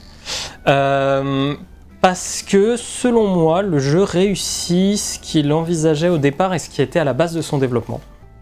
À savoir nous donner envie d'aller en Nouvelle-Calédonie. non mais aussi con que ce soit, si tu veux, de le rappeler c'est euh, c'est quand même... Ils voulaient célébrer... Faire un bel hommage à Nouvelle-Calédonie. Voilà, ils voulaient célébrer leur culture locale, etc. Et ça, pour moi, non seulement c'est réussi parce que ça m'a donné envie d'y aller, mais c'est réussi aussi parce que les gens sur place qui ont testé le jeu étaient tellement heureux de voir ce jeu tourner. Et ça, je pense que quand tu es développeur et que tu as fait un jeu comme ça, avec l'envie euh, que les gens qui découvrent ça aiment ton jeu, c'est inestimable. Vraiment. Au-delà de tout, hein. Mais, euh, c'est euh, c'est bien d'insister là-dessus parce qu'on l'a pas fait mais c'est aussi quelque chose qu'on pense voilà, et je pense que à ce niveau-là, le jeu est une réussite. Maintenant, si on parle purement et simplement d'un point de vue jeu, je suis complètement d'accord avec vous, mais j'y ai, un peu comme Gag, pris plus de plaisir, suffisamment pour le faire à 100%, suffisamment pour euh, passer euh, 15-16 heures à tout, rater- à tout, à tout raser. J'ai vraiment beaucoup, beaucoup apprécié l'environnement principal, qui est donc euh, cette deuxième île de Chia. Euh, mais après, j'y trouve absolument les mêmes défauts que vous, ces ruptures de ton, que ce soit dans le gameplay et dans l'histoire. Même si euh, certains trucs de l'histoire m'ont vraisemblablement moins fait tiquer que vous, parce que j'étais juste en mode bon, ça marche pas. sais, genre Osef, quoi, bon, c'est pas grave, vous avez tenté un truc, c'est pour. C'est pas la fin du monde. Et, euh, et du coup, ben, euh, Chia, moi, je pense que ce que je vais en garder, c'est avant tout euh, l'expérience d'une exploration et d'une. euh, comment dire euh, d'une virée artistique, musicale tellement forte qu'elle m'en fait oublier pas mal de gros défauts. Et que quand je, quand je revois Chia tourner là, je fais oui, ok, les camps c'était pas ouf, oui, ok, ça c'était pas incroyable. Mais putain, il a du cœur ce jeu quoi, vraiment. vrai. Il a, il, il a du cœur, il est fait par passion. Et je pense qu'il y a un manque d'expérience des développeurs à travers ça qui, qui parlent dans les activités. Et que je pense qu'ils s'en sont rendus compte aussi à un moment. Juste qu'ils étaient trop loin dans le développement et que tu. hein, oui, je pense que tu es complètement conscient de ça, mais c'est juste qu'au bout d'un moment, tu es trop lancé dans ton développement et apparemment, en plus, ils ont complètement fini sur les rotules. Donc, euh, ouais, Chia, c'est un jeu que je trouve super encourageant pour la suite du studio. J'espère qu'ils vont continuer en plus à trouver des, des personnes qui vont les encourager. Là, ce fut euh, PlayStation et Epic. Ah, J'espère qu'ils vont, ils vont continuer à avoir des, potentiellement jeu- des éditeurs. un et succès euh, et des Steam aussi. Oui, oui, Ouais, et même quand il est sorti, de joueurs, c'est ouais, sûr. et même quand il est sorti, il était plutôt bien joué. Je parle plus en, en termes pour eux euh, d'envisager la, la suite et même une expansion en termes de design Mm. tu vois, en design et game design. Et j'espère que euh, par la suite, ils pourront aller euh, au-delà de ce qu'ils ont voulu faire là et le moment où l'ambition les a rattrapés et qu'ils n'ont pas pu faire euh, peut-être le jeu qu'ils avaient désiré jusqu'au bout. Ou en tout cas que nous, on aurait aimé aussi parce que ça joue, mine de rien, on, on projette euh, nos, Bien sûr. nos intentions là-dessus. jeu. Voilà. Donc, euh, Chia, je vais être, je vais mettre la même note que Gaël, je vais mettre un 14. Mais, euh, mais c'est un gros 14 Du cœur. du cœur, quoi. C'est, j'ai vraiment, euh, je repense à Chia avec un, un amour presque infini. Alors, Bah, non, c'est mais c'est, c'est un, un- Comme un- les étoiles dans le ciel. voilà, je trouve que c'est, un, superbe jeu qui a réussi son ambition de départ et s'est jamais gagné. euh, et qui peut s'améliorer et je pense que le studio a de quoi a les armes pour la suite donc euh, je leur fais confiance et je regarderai et j'estimerai la, la suite Ah, avec ça. énormément d'intérêt. Ça, c'est sûr. Et bien sur ces belles paroles, c'est ici que nous allons nous quitter. Euh, mais pas tout à fait, parce que avant ça, il faut pas oublier de vous abonner si ce n'était pas vrai. fait déjà fait, et de liker la vidéo, c'est très important. Et ensuite, c'est quoi le prochain truc hyper important C'est si vous avez joué à Chia, Ou de que vous êtes allé en votre- Nouvelle-Calédonie. Voilà, de de donner votre, votre avis euh, en commentaire, parce que vous avez détesté la Nouvelle-Calédonie. On Mais adoré Chia. le truc euh, bizarre, mais, mais, mais pourquoi pas hein, N'hésitez pas à nous faire part de, euh, de vos, tous vos ressentis et tout ce que vous pensez en commentaire. Comme d'habitude, on les lira avec attention et on y répondra avec beaucoup d'amour. Euh, et puis, si vous voulez un peu plus de Nécho, vous pouvez également, comme d'habitude, venir sur Discord et nos réseaux sociaux principaux qui sont Facebook, Twitter et Instagram. Et enfin, pour qu'on puisse nous tous au Nécho partir en Nouvelle-Calédonie, n'oubliez pas qu'il y a le Tipeee, c'est très important. Et à la vitesse à laquelle ça va, on n'est pas prêt de Je partir. pense, je pense qu'on va faire un séminaire. Donc, euh, donnez. Merci beaucoup à tous ceux qui nous, qui aident, parce que c'est au-delà de la blague, ça aide pour beaucoup de choses, euh, ne serait-ce que du matériel, etc. Merci beaucoup et infiniment pour tous ceux qui nous soutiennent. Et on espère que ce test vous a plu et on se dit à très bientôt pour une prochaine vidéo. Ciao. Ciao à tous. Salut